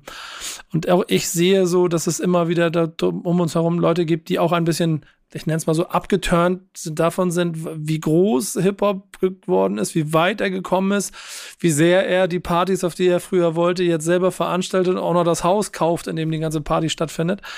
Ähm, so dass es, glaube ich, ganz gesund ist, jetzt wieder an den Punkt zu kommen, wo es Menschen gibt, die einfach Bock haben, für 50 Hörer ein lokales äh, Hip-Hop-Radio zu machen in Chemnitz oder Hannover oder sowas alles. Aber Falk, wenn du auf 50 Jahre guckst und auf das, was, äh, was da jetzt kommt, was ist so dein Wunsch für die Zukunft? Uff. Ähm, Ey, du hattest Wunsch jetzt fünf Minuten Zeit, dich auf diese Frage vorzubereiten. Ja, ich wusste ja nicht, dass du sie stellst. Das, äh ich dachte, weil ich sie Ron stelle, ist es klar. Hast du sie Ron gestellt? Ich habe ja, sie, bisschen, ich hab sie ein bisschen um, um, umschifft, aber ja. Ach so, trotzdem. Also ich bin sehr schlecht im Plan für die Zukunft. So, äh, ich lebe sehr stark im Augenblick. Dann wünsch ähm, dir was. Du, ich habe keine Wünsche so richtig. Ähm, ich ich, ich bin neugierig, was da passiert. Ich bin interessiert, was da passiert. Ich sehe sehr viel Scheiße. Ja, auch ganz aktuell sich sehr viel Scheiße, die mich nicht interessiert. Entwicklungen, die ich persönlich, die ich wack finde, die, auf die ich keinen Bock habe. Ich brauche keine Twitch, TikTok, äh, Persönlichkeiten, die nur Müll reden. Also ich muss dazu sagen, als 14-Jähriger hätte ich das todesfaszinierend wahrscheinlich gefunden. Wenn ich heute 14 wäre, würde ich da wahrscheinlich mit dranhängen. Deswegen kritisiere ich jetzt aus einer sehr privilegierten Position, nämlich die des alternden äh, äh, Deppen. Aber äh, ich brauche das für mich nicht mehr. Äh, vor allem, wenn die nicht rappen, wenn die nichts sozusagen Hip-Hop-technisch gefühlt für mich in der Sekunde beitragen. Ähm, mich interessiert schon noch Beats machen, rappen, und mich äh, interessieren alle Facetten, die dazugehören und äh, davon teil sind. Und vielleicht werde ich ja auch in 20 Jahren mal diese ganze TikTok-Scheiße recherchieren und bin dann ganz fasziniert, was ich da entdecke. Aber im Augenblick langweilt mich dieser Part sehr stark. Ähm, ich muss aber akzeptieren, und das ist eine Realität, ähm, die ich auch verstanden habe durch meine Auseinandersetzung mit der Geschichte. Technologie bestimmt Kultur. Das ist einfach so. Wenn wir äh, sagen, oh mein Gott, Spotify verändert die Songlänge, ja, weil Spotify existiert und die Künstler machen zwei Minuten Songs, dann kann ich sagen, na ja, dass der vorher drei, bei drei Minuten lag, liegt daran, dass eine kleine 7-Inch-Single physikalisch nicht mehr als dreieinhalb Minuten auf eine Seite gepackt hat. Also haben die Künstler das Songformat auf dreieinhalb Minuten verkürzt, damit sie eine, ein abgeschlossenes Lied auf einer Schallplatte haben. Und da es überall diese Jukeboxes gab, die wir so geil finden aus den 60ern, war das das gesetzte Format. Und das ist sozusagen das Spotify der 60er Jahre. Und heute haben wir halt TikTok, es ist die Oberflächlichkeit, die damit einhergeht. Es sind diese 15 Sekunden Timeframes, in denen du es schaffen musst, jemanden für dich reinzuziehen und das verändert Kultur. Äh, viel davon finde ich scheiße. Dann gehe ich aber dahin, wo es nice ist, weil das existiert ja noch. Es gibt genug Rap-Sachen, die spannend sind und die nicht sich in, diese, in diesen Frame pressen lassen. Das ist dann das, wo ich mich sozusagen geschmacklich auseinandersetze. Da hoffe ich, dass das vielleicht äh, etwas stärker werden kann wieder in Zukunft, dass es eine Art Gegenbewegung gibt. Ich meine, als Facebook anfing, waren auch alle, alle waren total offen, alles cool. Dann hatte ich den Eindruck, zehn Jahre später, die Generation danach hat alle ihre Facebook-Accounts auf privat gesetzt, auch Insta, alles auf privat, weil sie keinen Bock hatten auf die Scheiße, die sozusagen die Generation davor fressen musste. Also es wird Gegenbewegungen geben, aber vielleicht wird alles auch noch radikaler, weil wenn TikTok jetzt mit einem Streamingdienst im September kommt und sich das koppelt und dann beeft mit Spotify und Spotify hat schon eine starke Veränderung auf deutsche Popkultur gehabt in den letzten fünf, sechs, sieben Jahren, ähm, wird es vielleicht noch radikaler, noch spitzer, noch extremer. Ich, ich werde es beobachten. Ähm, ein bisschen weniger Oberflächlichkeit fände ich persönlich ganz gut. Schauen wir mal. Was ich vorhin mit TikTok meinte, ich habe das in eigentlich mehr in dem Rahmen gemacht. Also ich glaube, wenn man in TikTok und Deutschrap denkt, denkt man sofort irgendwie an Livestreams von Barello, Arafat und äh, irgendwelche Streamern. Äh, ich denke bei TikTok eher an Content. Das ist ja auch nur, wie du schon sagst, die Technik bestimmt auch ein bisschen die Kultur mit. Und ich würde mir halt wünschen, das sehe ich halt zumindest in, auf dem amerikanischen Teil, dass es da viel mehr interessanten Content gibt, wo eben die ja. 50 Jahre Hip-Hop ähm, mit interessanten kurzen Videos dargestellt werden kann. Das, ja. Wenn man zum Beispiel Dissect Podcast kennt, die Alben und Tracks komplett auseinandernehmen, da gibt es so viel interessanten Content und ich glaube, ähm, TikTok ist nur die Plattform, aber ich würde mir eben wünschen für Deutschrap, für den Kosmos, also jetzt, wenn wir mal bei, bei dem Rap-Part bleiben, aber auch von mir aus bei dem Kulturpart für Graffiti und auch Breakdance, dass man da so geile Informationsvideos und Informationsformate hat, die auf die dem TikTok halt stattfinden und dann auch jüngere Generationen erreichen können. Das gibt's halt in Amerika für mich oder für, wenn ich da, da kann man irgendwie stundenlang Videos über das neue Travis Scott Album und deren Einflüsse angucken. Aber man kann natürlich auch den Barello Livestream schauen. Also richtig interessant wird es für mich an der Stelle, wenn die Generation Barello in so einem Retro-Anfall sich darüber beschwert, dass ihre Historie nicht genügend Spielfläche erhält. Weil das wird ja passieren. ja, ja, stimmt. Also, Stark. also in, ja, ja. 10, in 10, 15 oder 20 Jahren wird dann Montana Black, Barello und wie sie alle so heißen, ich kann mir diese ganzen Namen auch alle nicht mehr merken, ähm, wenn die dann nicht mehr ihr so richtig ihren Hack bekommen und ja, aber die Historie und wie das alles angefangen hat und ich habe das doch so gemeint und so, weil wir werden irgendwie eine, die Zukunft, in die wir reingehen, ist ja sehr viel mehr crazy als das, was wir aktuell haben, die ganze KI-Entwicklung, die uns bevorsteht, äh, die, da, da werden ja radikale Umwälzungen passieren und auch da wird wieder Technik die Kultur verändern. Und so ist offensichtlich der Lauf der Dinge. Man lässt die alten Hasen hinter sich und irgendwann werden halt diese Leute die alten Hasen sein und dann äh, da wird es interessant zu sehen, was die für tolle Ideen haben, den Scheiß zu retten und ob es notwendig ist. Ja. Willst du das denen überlassen, ist die Frage? Äh, da mir das relativ äh, Wumpe ist, also dieser Teil äh, der, der Hip-Hop-Kultur interessiert mich bisher noch nicht so stark, vielleicht kommt es, wie gesagt, noch, ähm, ist das, ja, ist doch okay. Irgendwas müssen die doch auch machen. Folgt, folgt Falk für mehr TikTok Live auf TikTok. Ja, auf jeden Fall. Ähm, jetzt bist du ja, Janik, im, im äh, Epizentrum des Ganzen. Es ist schön, dass ich heute Moderationsrolle habe und ein bisschen hin und her schieben kann hier. Ähm, auch die, auch die Zukunft, Wunsch und äh, Frage. Und du hast jetzt hier viele Hausaufgaben ja quasi von Falk eben mhm. und von Ron mitgekriegt. So, wie, wie blickst du da drauf? Weil du bist ja, du bist ja in einer entscheidenden Rolle dafür, wie wir hier bei Backspin die Sachen in der Zukunft machen wollen. Ähm, ich finde es eigentlich, was Falk gesagt hat, schon ganz gut. Also mehr Rückbesinnung aufs Wesentliche finde ich auf jeden Fall einen sehr, sehr, sehr guten Punkt. Ähm, das wird mir auch gerade speziell, wenn man jetzt auf Deutschrap guckt, viel links und rechts gemacht und sich an diesem Deutschrap-Ding irgendwie bedient, was da eigentlich meiner Meinung nach nicht wirklich was zu suchen hat. Ähm, und für alle anderen Dinge wie Graffiti, wie Breakdance, mehr, mehr, mehr. Ähm, also da kann es ja nicht, nicht genug geben, dass da nicht genug Plattform geben. Ähm, also es sind jetzt ja auch schon Entwicklungen wie, wie Breakdance bei Olympia, so es ist ja am Laufen, es ist ja am Kommen. So, natürlich kann man jetzt auch wieder drüber streiten, ob das so, wie es umgesetzt wird, gut ist oder nicht. So, das sind dann irgendwie nochmal extra Stammtischfolgen, theoretisch.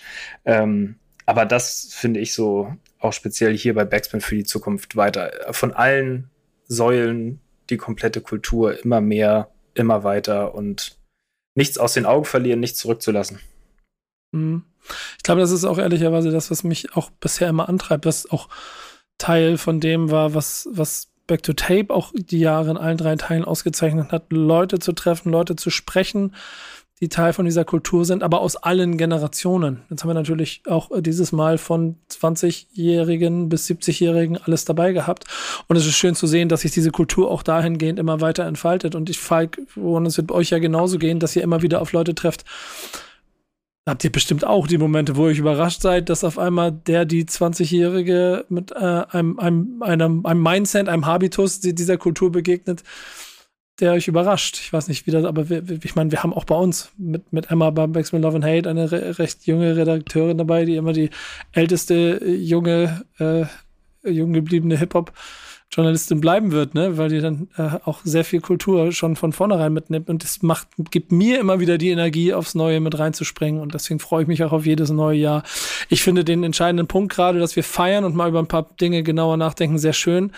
Aber irgendjemand hat das auch öffentlich gesagt, so, ne? Warum 50 feiern? 51 sind doch auch cool. Und 52 und 53 Aber der Punkt 54. Ist, das müsste ich noch mal hinzufügen, weil das ja, es wird sehr gerne eben in diesen generationellen Facetten gedacht. Das stimmt natürlich auch, aber ähm, viele meiner Altersgenossen sind ja auch nur ein Teil der Kultur. Äh, was ich damit meine, ist folgendes. Für viele, diese, viele dieser Streitigkeiten basieren darauf, dass Menschen sagen, das, was in meiner Jugend der vorherrschende ästhetische Stil war. Das ist the real shit und alles davor interessiert mich nicht, weil wenn ich denen die Frage stelle, was ist denn mit dem Shit davor, dann sage ich, ja, 80er Hip-Hop interessiert mich nicht, weil wir haben natürlich eine brutale 90er Generation, ja. Das sind viele Leute, die sind auf diesem Rap-Film hängen geblieben, was auch vollkommen legitim ist. Ich werfe denen das nicht vor, ist alles okay. Ähm, aber wenn die dann sagen, alles andere ist Kacke, Und äh, 80er Kram, ja, das finde ich scheiße, damit kann ich nichts anfangen. 70er Kram interessiert mich nicht. Äh, dann verstehe ich auch, dass sie sagen, der Nuller Kram, der 10er Kram, der 22, äh, 20er Kram interessiert mich auch nicht. Nee, ist ja auch okay, weil dich interessiert eine Facette, aber wenn du einen Gesamtheitsanspruch erhebst, krieg ich ein Problem, weil das ist, das ist mir zu kulturpessimistisch und das ist auch es ist einfach, das ist das, das ist einfach das Problem. Und es gibt 20-jährige Personen, hast du gerade selber gesagt, äh, die sehen das eben auch in seiner Gesamtheit. Und ich will es mal so formulieren: Es gibt Menschen, die sehen ausschließlich die trennenden Dinge zwischen ihnen und den anderen. Und ich bin ein Kandidat, ich suche immer die Dinge, die sich durch alles durchziehen. Ich suche die Fäden und die verbindenden Sachen, weil alles andere macht für mich keinen Sinn, weil alles andere ist tot. Ja, wenn ich nur das Trennende suche, ist das für mich wie, wie ein Zombie. Das ist lebendiges Sterben, weil es kann sich ja gar nicht weiterentwickeln, weil irgendwann ist es automatisch vorbei. Ich suche die verbindenden Sachen, weil das für mich das Leben ausmacht. Der, das Leben ist also Wandel und Progression. Und weil ich das akzeptiere als sozusagen als Voreinstellung in meinem Gehirn, ja, mein Programm, Deswegen suche ich die Linie von 1973 vom 11. August von Cool Herc bis heute. Ich suche alle diese Linien, die verbinden und nicht so sehr das Trende. Und ähm, deswegen, und das finde ich in allen Altersklassen, weil meistens die Leute in der Altersklasse bleiben eher hängen und dann gibt es die Ausnahmen, die kann ich von allen einsammeln. Deswegen finde ich 20, 30, 40 und auch 50-Jährige, die dieses, die diese Fähigkeit besitzen, sind leider nur nicht so viele wie jetzt äh, äh der Strom in einer Altersklasse, die sagt, weißt du, the real mhm. shit is mein real shit. Und deswegen, wir kommen gleich noch mal zu einem anderen Thema, die, die uh, Greatest of All Time Diskussionen. Das ist genau eine Facette, da kommen wir darauf wieder zurück. Wir haben das nämlich Themen, die ihr mitgebracht habt und äh, genau das, und ich habe eben gerade auf die Uhr geguckt und habe gemerkt, ich habe wirklich eine XXL-Folge produziert hier. Wir müssen genau diese Themen jetzt mal aufnehmen. Falk, fang an. Naja, also äh, wir sollten Themen mitbringen und äh, wir, wir, sind jetzt äh, eigentlich ein bisschen an der falschen Stelle, weil wir zuerst über ähm, das neue Album von, oh, hilf mir mal kurz auf die Sprünge. Travis Scott. Tony, ich, genau, ich will mal Tony Scott sagen, aber der ist ein anderer Rapper aus dem. Kennst du noch? Oh Gott, oh Gott, oh Gott, ja, stark. Wir, reden, wir reden über das neue Album von Tony Scott. Es ist, ist ein äh, äh, New Jack Swing Hip House Comeback Album. Äh, Hip Hop ist ja auch, Hip House ist ja gerade der auch geile neue Trend. Wann kommt New Jack Swing zurück, Ron? Siehst du da Anzeichen? Ja, gut. Es gab mal Anzeichen, als Bruno Mars so Sachen aufgegriffen hat. Stimmt. Äh, da gab es mit äh, einen Song mit Carly B gemeinsam, Finesse hieß der, der, der hat das sehr, sehr viel New Jack Swing Anleihen. Stimmt. Aber das ist so kurz aufgeploppt und dann war das ja. eigentlich auch schon wieder zu. Ist noch nicht ähm, verhaftet. Aber wir meinen ne, natürlich nicht Tony Scott, sondern. Nee, äh, wir meinen Travis Scott. Also ehrlicherweise, wir wurden halt gefragt, was wir für Themen gerne mit, dass wir Themen mitbringen sollen. Und da hab Falk und ich, wir haben uns kurz geschlossen. Mein Stark. Thema war ähm, da wir auch ein Classic mitbringen sollten, ob wir nicht über ein aktuelles Album reden können, nämlich Utopia von Travis Scott und ob das vielleicht ein Future Classic ist. Und, Warte mal, äh, den Begriff, den Begriff Future Classic habe ich vorher noch nie gehört. Woher hast du den? Äh, gute Frage. Ich weiß nicht, ob ich den irgendwo aufgeschnappt habe, aber wahrscheinlich habe ich den irgendwo aufgeschnappt. Ich habe es ja für mich so wie, wie, wie drückt man das sonst aus, wenn man davon reden möchte, ob ein Album in zehn Jahre, zehn Jahre später als, als Klassiker angesehen werden kann. Deswegen kam mir irgendwie dieses Future Classic. Mhm. Ich finde den Begriff sehr geil. Das okay.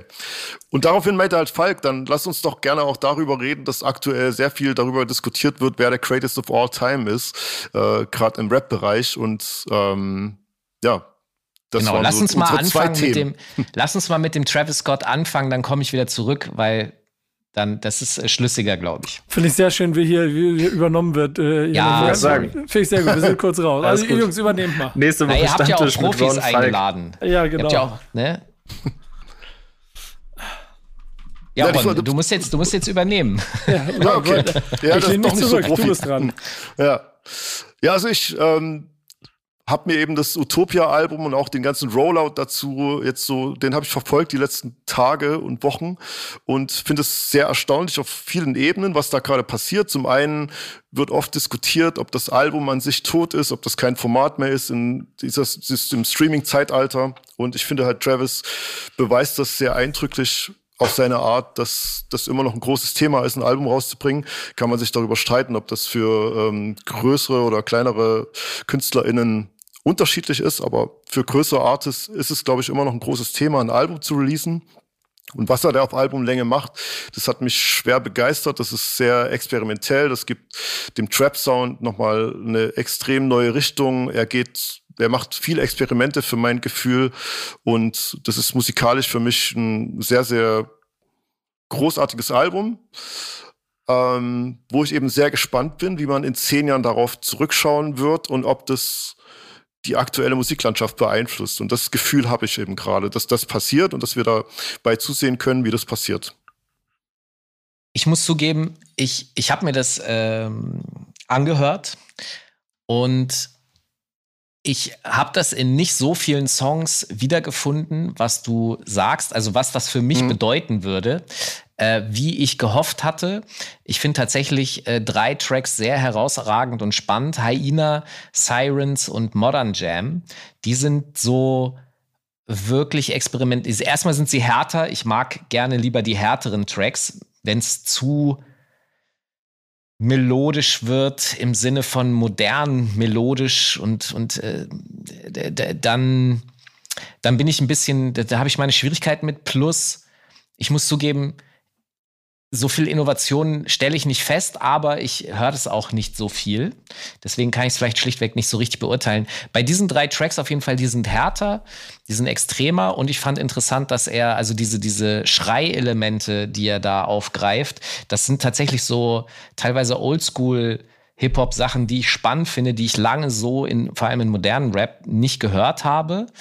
Ähm, da bin ich gespannt, ob sich das verfestigen kann. Da geht es mir wie dir. Und wenn ich das jetzt mal vergleichen sollte, äh, sowas wie 808 Heartbreaks, ja, das war ja ein kompletter Paradigmen-Shift, ein kompletter Bruch. Ähm, ich hätte eigentlich gedacht, dass die Leute es so scheiße finden, dass gar nichts passiert. Und offensichtlich alle Kinder, die es gehört haben, machen heute sehr erfolgreich Musik. ja. Es ist ja unfassbar stil, ja, unfassbar, unfassbar stilprägend. Ähm, ob, ob das jetzt hier der Fall ist, bin ich mir noch nicht so sicher. Weiß ich nicht. Kann, vielleicht fehlt wirklich die Beurteilungsgrundlage, aber schauen wir mal. Für mich ist es halt so, ähm, natürlich gibt es viele Dinge, die auch so schon gemacht wurden. Also man kann auf jeden Fall diesen Kanye West Einfluss hören, wenn man an Jesus denkt oder auch an sein letztes Album Donda. Stimmt.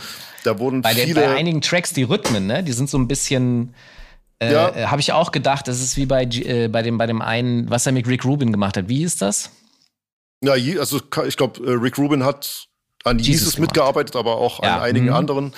Ähm, ja, das, das, das ist so, da kann man auf jeden Fall eine Referenz sehen. Und es ist ja auch so gewesen, dass Travis Scott tatsächlich an Jesus auch mitgearbeitet hat, auf der Produktionsseite damals. Ähm, es gab halt auch, es gab, glaube ich, auch ein, zwei Skizzen, die damals nicht veröffentlicht wurden, die jetzt auf diesem Travis Scott-Album verwendet wurden. Oh, okay. Ähm, das ist halt auch eigentlich interessant. Und natürlich sind die einzelnen Teile, die er da nimmt, weil auch das wieder diese Remix-Kultur, äh, die gab es schon mal, aber so in der, für mich in dieser Form, in dem, in dem Gesamtpaket und im Gesamtkonzept des Albums, finde ich es halt schon sehr innovativ, weil wenn du, ich habe auch das Gefühl gehabt, ich habe ja, wir haben ja kurz gesprochen, wo ich gesagt habe, hör dir mal das Album an. Und ich hatte auch schon das Gefühl, dass gerade das Hyena, das Intro, äh, was mich so ein bisschen an Bomb Squad, Public Enemy Zeiten erinnert, ähm, oder auch Modern Jam ist so ein Song, der hätte auch gefühlt in den 80s rauskommen können. Aber ich sehe das aus, die, aus dieser Perspektive, dass in Amerika ja sehr stark Trap und Trill präsent ist und dass so dieser, dieser vorherrschende Sound ist, der sich dann eigentlich auch auf einer Albumlänge von Gunner oder Young Dog komplett durchzieht. Und ich finde, Travis gibt halt diesem Trap-Sound nochmal neue Ebenen. Wie kann man das weiterentwickeln? Wie kann man das ähm, größer aufziehen, was kann man für Ebenen dazufügen. Und das, das sehe ich halt in diesem Travis Scott Utopia-Album.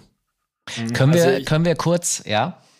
Nee, ich wollte nur, nur meine paar Cents zu dem Album. Also ich fand, als es rausgekommen ist, war ich erstmal auf jeden Fall überrascht, dass noch mal so ein Album-Album kommt, weil ich finde, irgendwie seit Astroworld ist bei Travis so wirklich, da wird die Kuh gemolken. Das hat mich alles irgendwie nicht mehr so richtig so mitgenommen. Äh, deswegen war ich auf jeden Fall positiv überrascht, dass es dieses Album in dieser Form rausgekommen ist. Ich glaube aber, um jetzt quasi Rons Frage mal so direkt zu beantworten, zum Future Classic reicht es bei mir nicht ganz, weil ich glaube, dass es immer im im Schatten von Astroworld stehen wird, so als sein Opus Magnum, das Werk einfach. Und ich glaube, da kommt es einfach nicht, nicht ran, nicht vorbei. Und dazu ist dann vielleicht auch einfach die, die Albumzeit in dem Sinne vorbei, dass es einfach in, in zehn, whatever Jahren noch so diesen Stellenwert haben wird. Also ich finde es, wie gesagt, ein gutes Album, besser als erwartet, aber Future Classic nicht ganz. Die Frage ist halt auch, ob Travis ein Artist sein wird, der mehrere Classics in seiner Diskografie haben wird, wie es ein Kanye vielleicht kann oder andere Artists ne, oder Jay-Z und ja, ne, dass man wieder diskutieren kann, welches war das wirklich relevante Album von Travis Scott. Ich bin ja auch ein großer Fan von Astro World und es ist auch so, dass ich mir Astro World wahrscheinlich leichter durchhören kann, als es jetzt Utopia ist.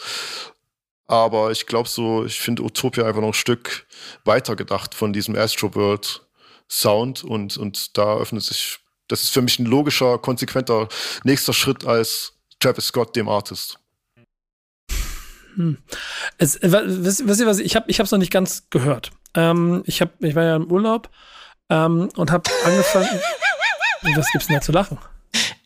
ich wollte jetzt so eine frevlerische Frage stellen. Gibt es überhaupt Urlaub? Und ja. Urlaub hörst du doch auch Rapmusik. Ja. ja, genau. Ja. Nee, ich habe halt wirklich Urlaub gemacht und habe da ja. wirklich versucht, mal so wenig wie möglich damit zu tun zu haben. Ähm, und deswegen habe ich gelacht, weil ich das von mir schon wieder anmaßend fand, so eine blöde Hip-Hop-Frage zu stellen. Ja. Natürlich hat man Urlaub und dann kann man auch mal die ganze Scheiße zu Hause lassen. Ja, so gut wie es ging. Aber du hast ja vollkommen recht, kann ich ja natürlich Aber nicht. Wenn du, in Ägypten, wenn du in Ägypten im Urlaub warst, dann hast du doch bestimmt vorgehabt, zu dem äh, großartigen Release-Event von Utopia an den, zu den Pyramiden zu, zu Das ist das Erste, was ich gemacht habe. Ich habe hab mitgekriegt, Digga, ich sofort alle Kanäle wirklich alles überall Ernsthaft, versucht. Ja, ja das selbstverständlich, okay. selbstverständlich. Ja. Das war das Erste, was ich gemacht habe, sofort. Und dann hat es ja nicht stattgefunden. Sonst wäre ich auf jeden okay. Fall. Und dann hast du aus Protest nicht gehört. Nee, weil ich dann doch ehrlicherweise an irgendeinem Punkt auch so ein bisschen, und das Private gehört hier immer nicht so hin von, von mir, aber ja. dann so ein, äh, also ein bisschen, bisschen einfach mal Privatleben hab machen lassen. Ja. Und ich habe am angefangen zu hören. Und mir ist dabei etwas aufgefallen. Und das gibt es ja schon zu einem äh, anderen Album. Und ich überlege gerade, welches das ist. Wer, wer, welcher Künstler? Das weißt du, Ron, Ron ähm, mit den, mit den Rock-Einflüssen gerade auch, ich glaube, Ende dieses Jahr oder so, dieses krasse Album, von dem auch alle so gesprochen haben. Ach, Lil, Lil Yadi meinst du? Lil Yadi, genau. Ja, ja. Lil, mhm. Lil Yadi. Und, und mir fällt da etwas auf, dass es an beiden Stellen so sehr viel, also da wird wieder versucht, Kunst zu machen und das in yes. einer und das in ein, in, in, in ein Format zu gießen, das totgesagt wird und vielleicht auch gar nicht mehr diese Emotionalität in den Menschen hervorrufen kann. Denn die machen das für eine Generation, die damit keine Beziehung hat oder kaum äh, durch Streamingdienste in den letzten fünf bis äh, sieben Jahren ja auch äh, teilweise abtrainiert. Und trotzdem ist es halt krass zu sehen, wie diese, diese Künstler versuchen, die sich diesem Format wieder anzunehmen, um dort Grenzen zu sprengen und nicht. Und Kendrick hat, Kendrick hat das ja auch schon jetzt äh, einfach schon dreimal gemacht auf Album, Albumform. Darauf zu scheißen, was die, was, was der Markt will, was, was die Konvention will, sondern voll da reinzugehen. Und jemand wie Travis und dem epischen Einfluss, den er ja offensichtlich, das kann man dokumentarisch sich auch anschauen auf Streamingdiensten, äh, welchen Einfluss der auf eine ganze Generation hat, so. Da, dann, sich dann hinzustellen und sowas zu machen, was so sperrig und so wenig greifbar ist an manchen Stellen für jemanden, der einfach zwei Minuten zwanzig braucht und, und, den, und den richtigen äh, Punkt für den Turn-Up und den Moshpit. Äh, das finde ich stark. Ob es, ob es am Ende bleibt, so, ob, ob es unsere Generation trifft, da musst du schon drin sein, glaube ich, um das zu verstehen und zu fühlen und auch am, irgendwie an die, die versuchen irgendwie am Puls zu bleiben. Und ob es die jüngere Generation in der Breite trifft oder ob dann am Ende doch nur vier Songs in irgendeiner Playlist landen, so, das weiß ich auch nicht. Und ich glaube eher Zweiteres. Und deshalb ist diese, weil ihr das eben hatte, diese Classic-Suche auch so schwierig. Und, ey, ich nehme das jetzt als Überleitung, Falk, zu deinem Thema. Ich finde damit Warte auch mal. immer, ja, ich, ich, ich, ich, ich, ja. ich, ich den Satz nur zu Ende. Ich finde aber auch, dass damit diese Diskussion nach den Greatest of All Time auch einfach eine unfaire wird, weil man auch da mittlerweile die Generation komplett anders betrachten muss. Äh, ja, und äh, will ich auf jeden Fall gleich drüber sprechen. Ich würde gern eine Nachfrage stellen, ähm, weil das ist ja jetzt im Grunde mehrfach und fast in allen Antworten aufgetaucht, nämlich die Frage, ähm, ist das Album tot?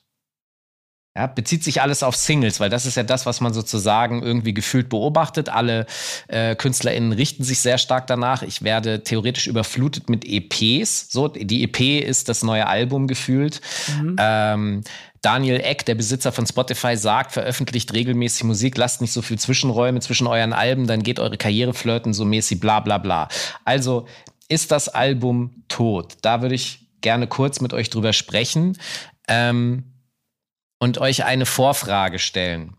Was ist überhaupt ein Album? Was ist das? Darf es auch ein Halbum sein? Oh Gott, wer, wer war das denn nochmal bitte? Weißt du auch nicht mehr, fällt mir jetzt gerade ein. Aber irgendjemand Irgend, hat mal ein, ein Halbum rausgebracht. Ja. Irgendein deutscher Rapper hat das, aber mir fällt es auch gerade. Ich, ich, ich, gucke nebenbei schnell. Also, ich, ich, ein Album ist ja mal mindestens. Mike, also Mike Crush. Über, über acht okay. Tracks, ja. Acht Tracks ist eine EP mhm. und äh, darüber ist es ein Album. So, das kann dann bis zu 25 gehen. Das kennen wir auch alles noch von früher, die Rap-CDs mit 25 Indexen, wo du so denkst, boah, Digga, die Hälfte jetzt auch getan. Und manche haben sich sicher einen Klassikerstatus ihrer Alben dadurch verkackt, dass sie da 25 Dinger drauf geballert haben. ja, so massiv, massiv hat mir mal beigebracht, er muss viele Songs machen, weil die Leute viel haben wollen, wenn sie Geld dafür ausgeben. Ja, Money for Value, so. Ja. Äh, äh Quatsch, Value for Money mäßig. Ja. Ähm, ja, so kann man das auch sehen. Savage zum Beispiel hat die Gegenthese, zwölf Tracks, seine Alben sind immer zwölf Tracks, so. Und äh, seine Mixtapes sind überladen und deswegen entzieht er sich durch diese Technik ein bisschen der Diskussion und versucht über diese 12, über diese 12 Tracks so diesen Klassiker-Status hinzukriegen. Bleiben wir mal dabei, also zwischen 12 und sagen wir mal 20 Songs ist ein Album. Hören Menschen heute weniger als 12 Tracks am Tag? Nein. Die hören natürlich, also da keiner von euch antwortet, muss ich mir selber beantworten. so, das heißt, die Leute hören ja hintereinander mehr als zwölf Tracks. Das heißt, sie hören aber zwölf unterschiedliche Tracks und du musst also versuchen, dich in ihre Playlist irgendwie reinzuschmuggeln. Aber eine Playlist, selbst eine Modus Mio Playlist, ist am Ende des Tages nichts anderes als das Äquivalent ist eine Compilation. Das ist die Bravo Super Hits. Ja, das ist Spot, das ist äh, die Modus Mio Playlist, ist die Bravo Super Hits. Genau. Jetzt ist die Frage, warum funktionieren, warum haben Compilations früher so gut funktioniert? Weil für jeden Idioten was dabei war, ja, aus jedem Dorf ein Hund, wie man beim Skat sagt. Und dadurch hast du die Leute äh, irgendwie gekriegt, die das, die das Einzelding nicht kaufen wollten und so, ja, dann nehme ich das jetzt mit, da sind noch die fünf anderen Dinger drauf. Ähm, das heißt, eine Compilation erfüllt eine andere Funktion für ein anderes Publikum als ein Album. Aber am Ende des Tages ist es auch ein Album. Und es hat was mit Hörgewohnheiten zu tun. Ich kriege also mindestens zwölf unterschiedliche Stimmen und irgendwie auch Stilistiken irgendwas zu hören. Da meldet sich äh, Nico. Ja, Professor Falk, ich habe eine Anmerkung dazu. Äh, Stichwort ja. Album und, und was ja. ist ein Album? Ich glaube, und das ist ganz interessant zu betrachten bei dem, was jetzt Travis Scott gemacht hat, was Lil Yachty da gemacht hat, ähm, Musik, also eine, eine Musikcompilation als ein gesamt, gesamtes Werk zu betrachten. Das ist ja. über die Zeit verloren gegangen. Exakt. Aber, aber wir fangen an bei Nas und Amatic, äh, dem, dem Mutter aller Rap-Alben. Ähm, äh, elf Tracks, glaube ich, ne, zehn, elf Tracks und in sich geschlossenes Meisterwerk, ähm, was natürlich über die Zeit verloren geht durch welche Dinge auch immer, und jetzt Künstler aber wieder dabei sind, genau das so zu sehen, weil aber der Einzelanspielpunkt egal ist. Aber das ist der Punkt. Also du musst ein geschloss, ein Album ist ein geschlossenes System und es ist halt, wenn du dein Album als Künstler wie eine Compilation behandelst, dann wird es auch zerpflückt und das nervt natürlich Künstler, weswegen sie sagen, ja, dann kann ich auch die größeren Zwischenpausen, wie Daniel Eck sagt, verkürzen und baller die eh einzeln raus, ja, aus jedem Dorf ein Hund. Mhm. Oder ich mache wie OG Kimo, oder auch wie andere Künstler, selbst Billie Eilish äh, hat das so gedacht. Das heißt, die hat sich mit ihrem Bruder hingesetzt und gedacht, wir wollen ein in sich geschlossenes Album machen, das man von vorne bis hinten durchhören kann. Ja, also sie haben ihre eigene Playlist gemacht, die funktioniert. Und das ist sozusagen die Kunst des Albummachens im Zeitalter von Spotify. Und ich verstehe, das ist anstrengend, da, da gehört Gehirnschmalz dazu. Es verwehrt dir eventuell gewisse Spielräume, in die die meisten Leute aber gerne rein wollen. Also die wollen Superstardom, ich verstehe das. Mhm. Und deswegen bedienen das auch so viele. Aber for the culture, ja, und für die Kunst ist es natürlich spannender und interessanter, sich wie ein OG Kimo oder dann eben die Eilish hat es ja sozusagen in beiden Welten geschafft, ja. Also die hat jetzt Superstardom plus für die Kunst gedacht und gearbeitet. Und ich glaube, am Ende des Tages ist es möglich. Es muss, äh, es gibt diesen tollen Spruch in so vielen Büros. Äh, alle sagen, es geht nicht, bis einer kam, der es gemacht hat. Ähm, der, der ist hier genau passend. Also irgendwann irgendwann gibt es oder irgendwo gibt es diese Alben auch, aber gefühlt passieren sie nicht mehr ganz so oft wie früher, weil sich alle eben um, um, die, um, die, um diesen einen Spot äh, Nummer eins auf der Playliste kloppen.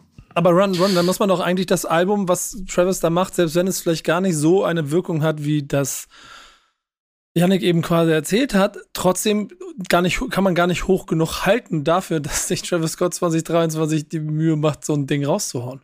Eben, das ist ja genau auch mein Gefühl. Und ich finde, man muss auch ein bisschen differenzieren. Also was Falk sagt, ist richtig, aber ich glaube, das ist für verschiedene Artists in verschiedenen Positionen oder Punkten ihrer Karriere anders. Also das heißt, ein großer Artist wie ein Travis Scott kann sich das natürlich erlauben, fünf Jahre kein Album zu machen ähm, und dann mit so einem sag mal in Anführungszeichen noch äh, Meisterwerk um die Ecke zu kommen und sich dafür alle Zeit zu nehmen und das so zu machen. Für viele kleinere Artists gilt natürlich immer noch die Regel, äh, schmeiß so viel wie es geht an die Wand und warte, was hängen bleibt. äh, ja. Das, das, das, heißt, das ist ja auch so, so ein bisschen. Das sind die One-Hit-Wonders von früher. Ja, ja oder ich denke da eher so an Gucci Mane oder Lil Wayne, die angefangen haben, einfach überproportional viel Musik zu releasen, um zu gucken, was passiert. Und irgendwann wird schon irgendwo ein Hit bei rumkommen, wenn ich auf dem Mixtape 29 Songs habe oder so. Äh, und ich glaube, das ist ja doch, was heute passiert durch die, die das Streaming-Zeitalter, dass Artists dazu angehalten sind, am besten jede Woche oder alle 14 Tage etwas zu releasen, um natürlich die monatlichen Hörer auf Spotify hochzuschrauben und so weiter und so fort. Das heißt, ähm, das ist die, der eine Weg. Und der andere Weg, und da gibt's halt Ausnahmen, wie vielleicht ein Ochi Kimo, der diesen gefühlt schwereren Weg geht über ein, ein in sich geschlossenes Projekt wie ein Album. Ne?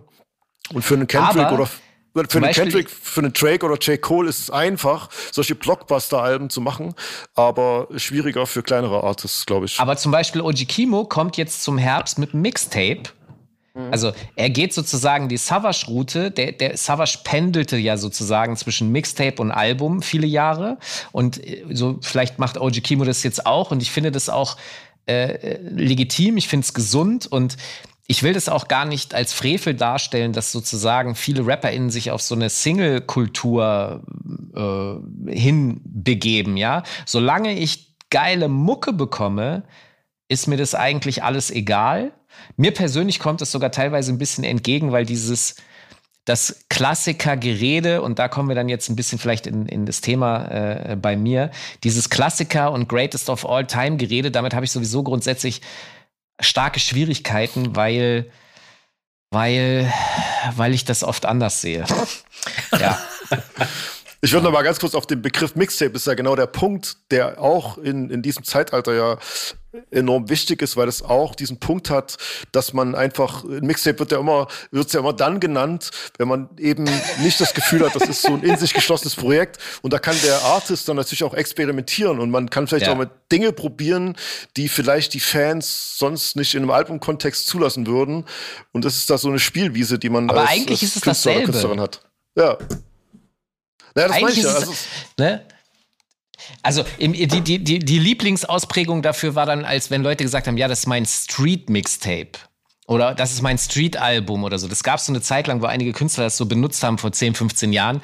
Äh, ja. Einfach nur, um dieses, um dieses, ähm, die Erwartungshaltung an ein ja. Album bei den Fans zu drücken. Ja, genau. Das ist sozusagen, das ist ja auch eine, eine, Sache, über die wir gesprochen, äh, noch gar nicht gesprochen haben, nämlich die Anspruchshaltung der Fans. Also was, was wollen die, die Gesamtmasse der ZuhörerInnen, was wollen die von KünstlerInnen da draußen? Und ähm, um sich dem zu entziehen, hat man früher eben offensichtlich diese Begrifflichkeiten ausgetauscht. Und heutzutage, also wenn du halt in diesem Single-Zeitalter bist, ist das natürlich auch viel einfacher. Heute machst du, also diese Woche machst du irgendwie, weiß ich nicht, deinen Schlager-Rap und probierst es aus. Dann wirst du eine Woche gehatet und dann kommt wieder ein Hardcore-Knaller eine Woche später. Das kannst du ja heute ganz flexibel handeln, weil. Baukastenprinzip.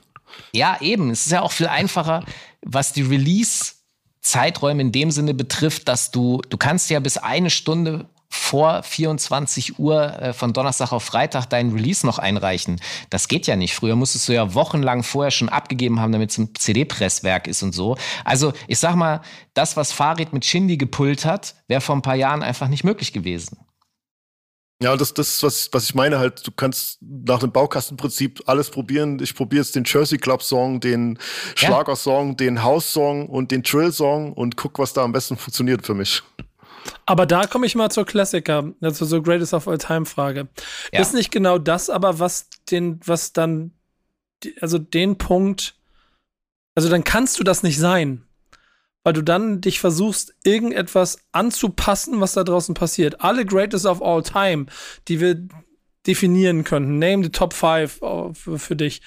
Da stecken immer Namen drin, die durch ihre Einzigartigkeit und durch, durch vor allen Dingen durch ihres, ich gebe einen Fick auf alles drumherum, äh, genau diesen Status erlangt haben.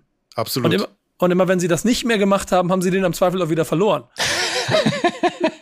Ja, schön, wisst ihr selber. Schön, schöne Grüße an den einen oder anderen da draußen auf dem Weg. Und Nas erkämpfte, hat sich in den letzten Jahren auch wieder hart wieder zurückerkämpft, diese, diese, diesen Titel, den er mal vor 30 Jahren bekommen hat, in die Top 5 mit aufgenommen zu werden und so weiter und so fort. Und das funktioniert nicht, wenn du dich versuchst, und das war auch in den vergangenen Generationen ja auch schon immer so, wenn du versuchst, dem, was der Markt an Regeln vorgibt, dich unterwirfst, sondern dass du es schön Hip-Hop, Remix-Kultur aufnimmst und daraus etwas baust, was einzigartig bleibt.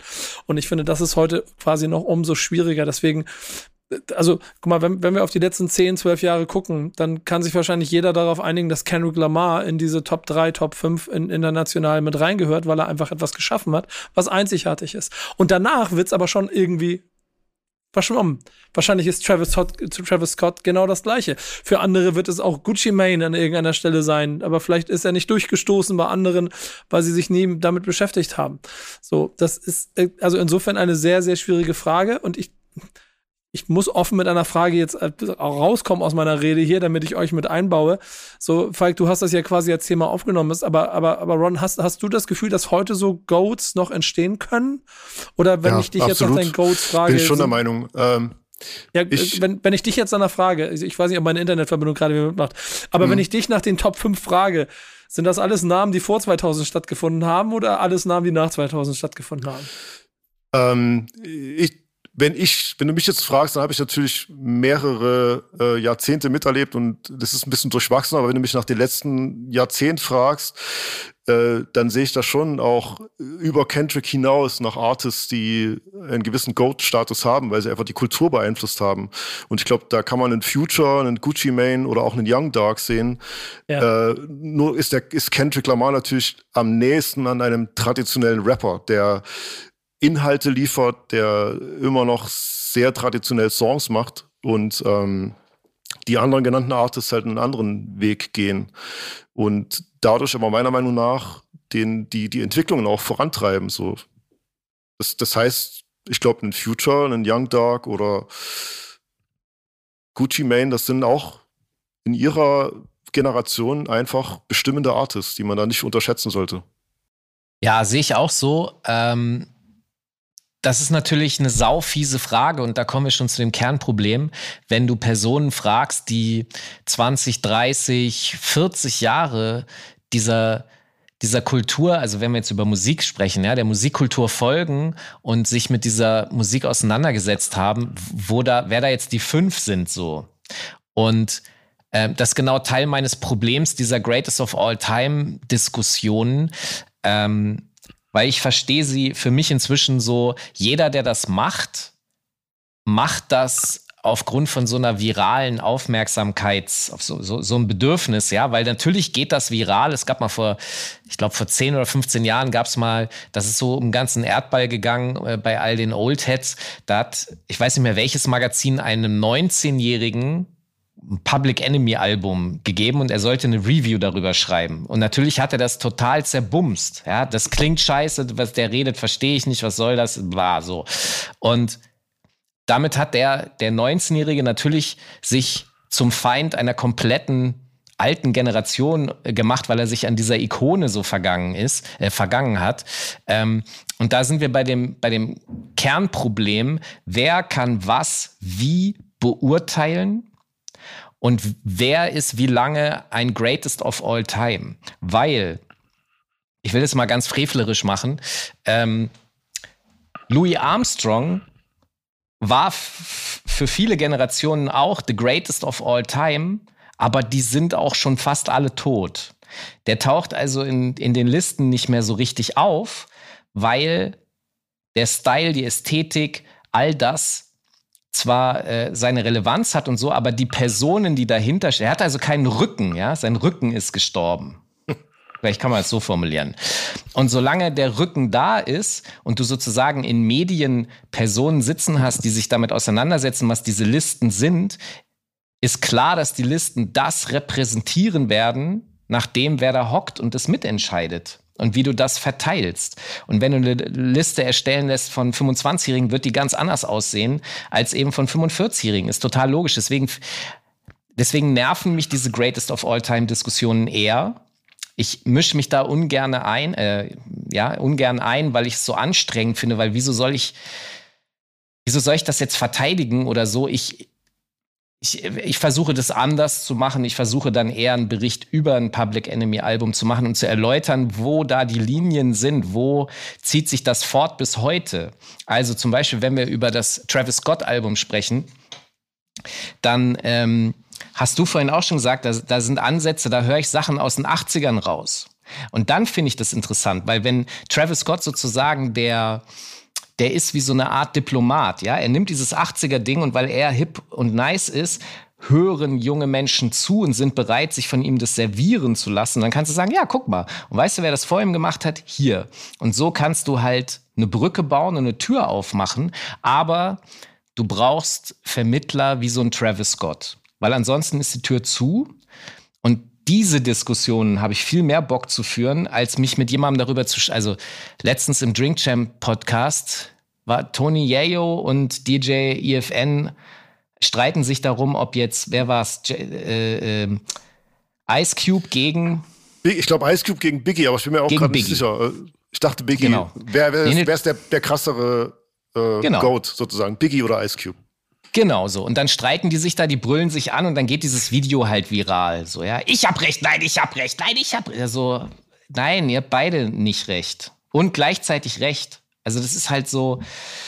Ich verstehe den aufmerksamkeitsökonomischen Mechanismus, aber er langweilt mich, weil ich lieber fundiert, vernünftig darüber diskutieren möchte, ob Biggie jetzt wirklich der Dopeste ist oder ob es vielleicht vor ihm andere Dope gab, von denen er sich inspirieren lassen hat oder so. Das finde ich. Und wer dann genau, das finde ich spannender. Naja. Ey, ich könnte, hier liegt eine Überleitung des Todes gerade Richtung Playlist, die ich übernehmen könnte. Ich muss mal kurz in die Runde fragen, haben wir alles gesagt zum 50. Geburtstag und zu den Themen? Ähm, oder soll ich, soll ich die Überleitung nehmen? Janik, was sagt der Head of Content? Ich würde die Überleitung nehmen. Ja? Es gibt nämlich in der Auswahl der Songs, die ich diese Woche aus der Playlist Thank Backspin It's Friday rausgesucht habe, auch einen Künstler, bei dem es auf jeden Fall Diskussionen äh, bestimmt darüber gibt, wie er auf eine junge und auf eine alte Generation wirkt, wenn er dann Mucke macht und wenn er dann neue Sachen raushaut. Ähm, ich bin mal gespannt, ob ihr herausfindet, welcher von den drei Songs das ist, die ich mir ausgewählt habe. Ähm, ja, schauen wir mal. Äh, Kandidat Nummer eins. Kandidat Nummer eins, den wir zur Auswahl haben, ist Tom Hanks mit seinem Song Jogginganzug. Vom Sound her klassischer Boom Bap Beat, Boom Boom Bap, sag mal, schweres Wort, Boom Bap Beat.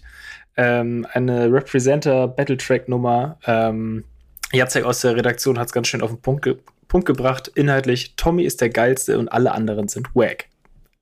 Finde ich, beschreibt diesen Song sehr, sehr gut. Aber ich feiere ihn. Äh, sehr schönes Ding. Ähm, Kandidat Nummer zwei, den wir mit in der Verlosung haben, ist Sammy Deluxe mit Martinshorn. Ähm, eine von Conductor Williams aus dem Griselda-Umfeld produzierte Nummer.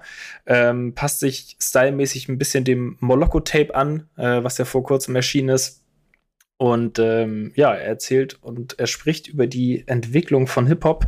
Ähm, und wie ja eingangs, glaube ich, auch schon erwähnt, kommt am 11. August da auch das äh, neue Album pünktlich zum 50. Hip-Hop-Geburtstag. Äh, Song Nummer drei und damit Kandidat Nummer drei, unser guter alter Freund Hani mit seinem Track Freund. Ähm, musikalisch ein bisschen mehr Dancehall-lastig, erinnert so ein bisschen an Bones und Raff, finde ich. Ähm, aber ich weiß nicht, ob mich mein Gefühl täuscht, aber in letzter Zeit relativ hoher Hani-Output für seine Verhältnisse. Was ich absolut gut finde. Mhm. Ich finde auch ehrlicherweise, dass diese Woche die Auswahl dieser Top 3 Songs relativ simpel war, um da mal drei von drei auszuwählen.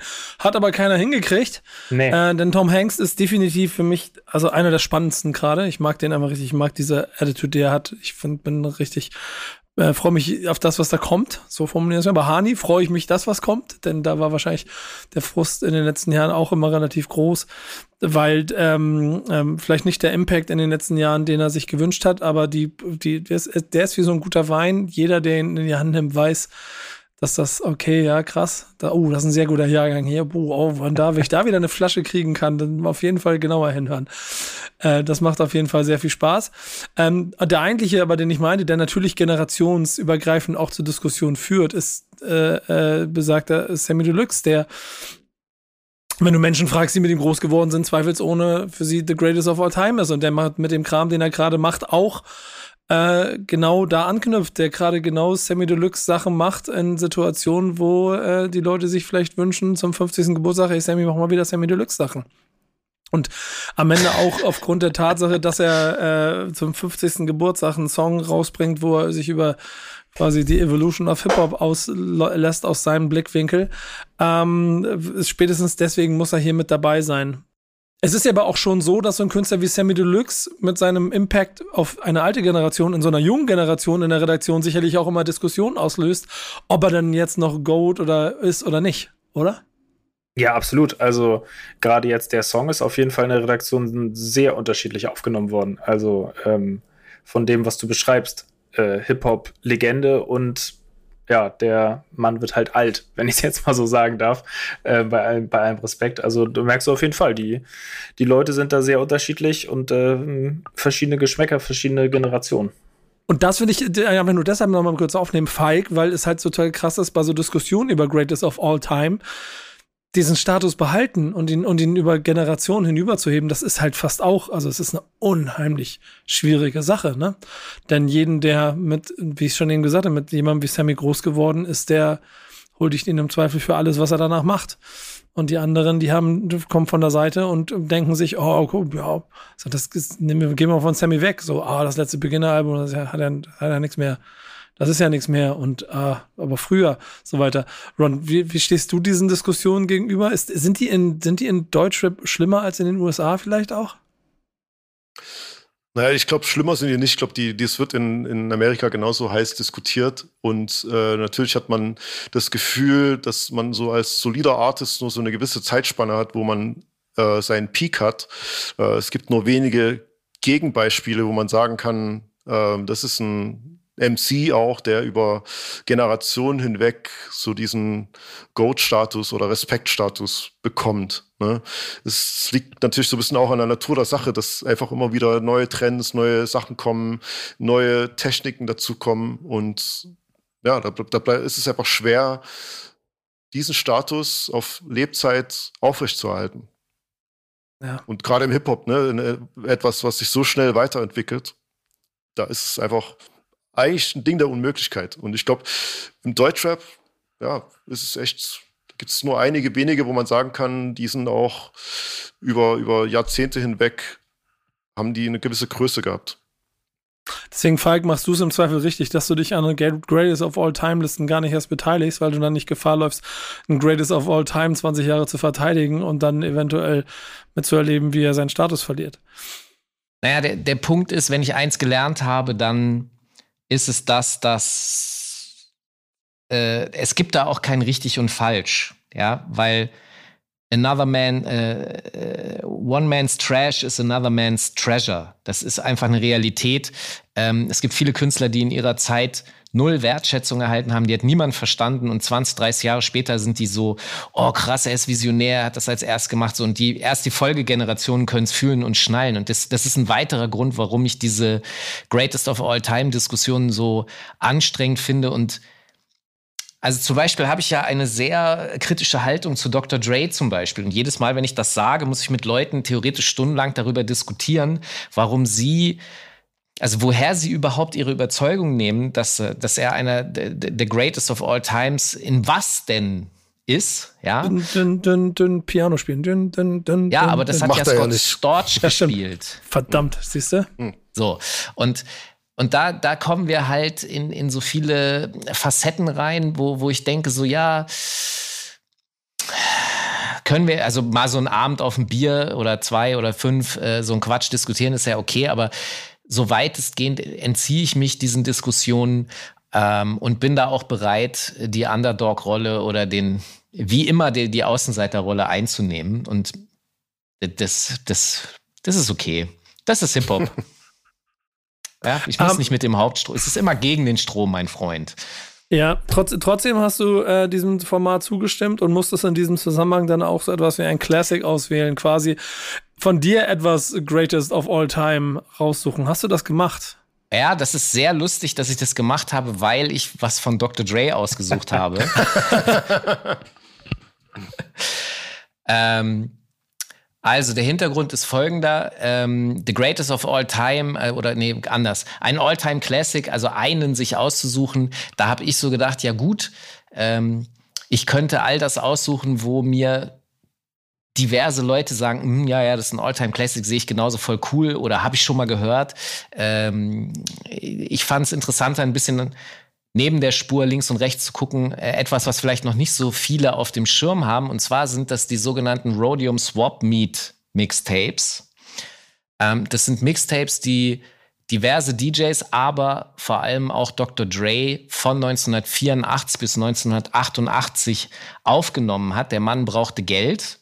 Der Mann äh, hat ja als DJ gearbeitet auf Partys er hat ähm, für einen Radiosender, den ersten reinen Hip-Hop-Radiosender der Welt, K-Day, hat er sogenannte Traffic Jam-Mixes gemacht, also so 12 bis 15 Minuten lange DJ-Tracks, ähm, die in dieser Traffic Jam, also Stau, Staumixe, die für diese Staus äh, geeignet waren und zu dieser Uhrzeit gesendet wurden. Und die hat er zweitverwertet, indem er davon Kassetten gemacht hat und dann bei Steve Jano auf dem Swap Meet, das ist sozusagen der größte oder einer der größten äh, Open Air Freilicht regelmäßig jeden Tag da seienden Flohmärkte in Los Angeles gibt, wenn man sich äh, den Straight Outta Compton Film anguckt, gibt es auch eine kurze Sequenz vor diesem Rhodium Swap Meet, weil das ein wichtiger zentraler Treffpunkt dieser Los Angeles Hip Hop Szene war. Und da war das speziell dieser Musikstand von Steve Jano.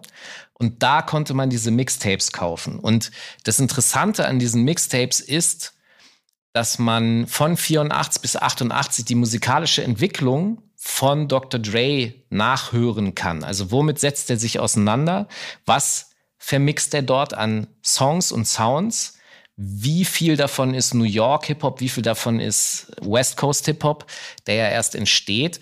Wie wandelt sich diese ganze Stilistik? Wie gut kann der Typ mixen? Also es wird ja immer sein Ohr als Toningenieur gelobt, ne? die fetten Drums. Selbst auf diesen 40 Jahre, also fast 40 Jahre alten Kassetten klingt das alles ziemlich gut, wie er das ineinander mixt. Und weil er, weil es sind sogenannte Vierspur-Mixtapes, das heißt, du hast das Gefühl, der Typ hat da eigentlich vier oder sechs Turntable äh, und würde mit einer Krake gleichzeitig alles machen. Das liegt daran, dass er sozusagen Beats gebaut hat, indem er als DJ die, mit dieser Vierspur arbeitet. Und das, das sind teilweise sehr komplexe Tracks. Das macht halt richtig Fun, sich das anzuhören. Plus, du findest darauf Freestyles von Easy E, Ice Cube, ähm, MC Ren und auch, auch Dr. Dre äh, ist dort zu hören, wie er, Zeug labert und es gibt teilweise Cover-Versionen. Also sie machen, er nimmt einen heute Hip-Hop-Klassiker, also damals ganz neuen Track und textet den um auf NWA und seine Clique.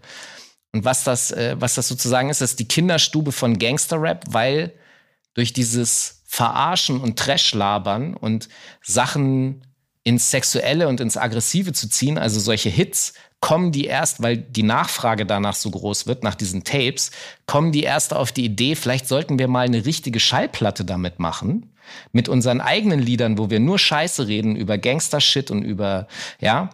Äh, und das, deswegen ist das mein All-Time-Classic, der Spaß macht. Dr. Dre Rhodium Swap Meet Mixtapes. Kann man googeln, findet man. Also ich habe ungefähr 40, 50 Stück gefunden. Liebe ich dafür, Alter. Liebe dafür. Kannst du mir, kannst du mir einen Download-Link schicken? Kann ich dir tatsächlich schicken. Ja, geil. Weil du hast auf jeden Fall Hunger drauf gemacht. Das klingt auf jeden, klingt auf jeden Fall ganz geil. Ich war mir ein Begriff, aber habe ich noch nie gehört. Ich weiß nicht, wie es dir ging, Ron. Gibt auch eine Doku darüber. Ähm, DJ Tony A, der auch, der hat das dann von, als Dr. Dre dann anfing, Erfolg zu haben mit NWA, konnte der das ja nicht mehr machen. Also hat er das an Tony A, diese Fackel übergeben und der hat eine Dokumentation, die kam vor ein, zwei Jahren raus. Äh, da kann man dann den Rhodium Swap Meet auch sehen. Äh, und, mhm. und Leute, die da mitgemacht haben, erzählen dann diese Stories dazu. Ähm, Gibt es auch auf YouTube. Das, das würde ich mir gerne mal angucken. Also ich habe tatsächlich die Mixtapes, ich weiß, dass er das gemacht hat, aber ich habe selber noch keine von ihm angehört und äh, da werde ich auf jeden Fall mal einsteigen. Das ist ein guter Punkt. Schicke ich euch zu. Hast du auch was für Falk dabei, Ron? Ähm, das müsste Falk beantworten. Ich weiß es nicht. Also mein, mein Classic ist ein bisschen neuer. Äh, der Reflex bei mir ist ja auch immer da, wenn man jetzt von All-Time Classics redet, dann greift man natürlich gerne in die 90er und geht da von Ilmatic, Ready to Die, Reasonable Doubt oder Doggy Style, Chronic, irgendwie so alles durch. Aber ähm, ich würde gerne einen etwas neueren Classic sozusagen nehmen, und zwar ist es von Lil Wayne, The Carter Free. Ähm, ist für mich so ein ist Peak, Peak Lil Wayne. Ähm, war, also, das Album hat sofort eine Million Platten aus dem Stand verkauft. Also das heißt, muss man sich vorstellen, wie sozusagen der Hype um Lil Wayne in diesem Jahr 2008 war. Er hatte davor so einen einmaligen Mixtape-Run auch hingelegt von 2006 bis 2008 über die äh, Dedication-Mixtapes mit DJ Trauma oder The Trout gab es da ja richtig viel Alarm und er hat auch eigentlich diese diese Taktik gefahren, die ich vorhin schon mal erwähnt habe. Alles an die Wand schmeißen und sehen, was hängen bleibt. Das heißt, es gab unglaublich viel Output von Lil Wayne. Und man hatte so das Gefühl, das könnte ihn jetzt so ein bisschen brechen in seiner Albumkampagne oder könnte dazu führen, dass man gar nicht mehr so wirklich gehypt ist auf das Album, weil man so viel Musik schon von ihm, von ihm hat. Aber genau das Gegenteil war der Fall. Ähm, er hat auch zu dem Zeitpunkt oft davon geredet, dass er der Best Rapper alive ist, was natürlich sehr, sehr umstritten war zu diesem Zeitpunkt. Und aber er hat das so lange manifestiert und mit dem Carter 3 Album einfach umgesetzt, dass er zu diesem Zeitpunkt einfach der Best Rapper alive war mit seinem Humorlines und alles Mögliche. Ein, ein grandioses Album und ich gehe so weit, dass ich sage, dass Lil Wayne mehr Einfluss auf die heutige Generation RapperInnen hat als ein Biggie oder Nas oder ein Jay-Z. Weil was er da gemacht hat, das hat Leute wie eben Future, Gucci Mane oder Young Dog inspiriert, ganz klar. Und das, das zeigt sich eben auch noch in, in dem heutigen Musikgeschehen, spiegelt sich das wieder. Ja, und deswegen habe ich mir Lil Wayne, The Carter Free rausgesucht und war auch eine Zeit natürlich, was ich wieder miterlebt habe im Club. Ähm, allein schon was was Millie für eine Energie hatte und war im Prinzip einfach nur ein, ein roher Track ohne Chorus ähm, über einen krass geflippten Beat. Also das ist für mich ein Rap-Classic. Total geil. Ich. And ich next time you mention Puck, Biggie oder Jay-Z, don't forget Weezy. Genau. Ähm, weißt du noch, zu der Zeit, zu der Zeit, äh, als wir das Ding gehört haben, als das rausgekommen ist, hatten wir in der Schule einen Austauschschüler aus den USA da, der die, die Hard Lil Wayne Fan, Fan war und uns das ganze Ding dann nochmal so ein bisschen, bisschen persönlich näher gebracht hat. Und dann habe ich auch noch so schemenhaft Erinnerungen, wie man so angetrunken durch die Nacht nach Hause läuft und auf den Bus wartet und der äh, Ami-Kollege sitzt in der Bushaltestelle und rappt, glaube ich, Three Pete von vorne bis hinten durch. und wir alle mit so unserem schlechten Schulenglisch waren alle so, boah, krass, wie geil. So, das sind so meine ganz persönlichen Erinnerungen an das Album. Das war auf jeden Fall stark. Man Pascal, muss ja auch verstehen, wo der, wo der herkam. Ne? Also der ja. hat mit 16 schon gerappt und hat dann so, das, das war ja nicht so mega durchdacht. Der hat so einfache Lines wie Drop it like it's hot, drop, drop it like it's hot. Der war so bei den Hot Boys einfach ne, nicht der krasseste Rapper. Und wie der sich über diese Jahre entwickelt hatte, das konnte man einfach komplett mitverfolgen. Und dieses Album ist dann dieser Peak davon, wo man erkannt hat, was für eine Qualität Lil Wayne hat.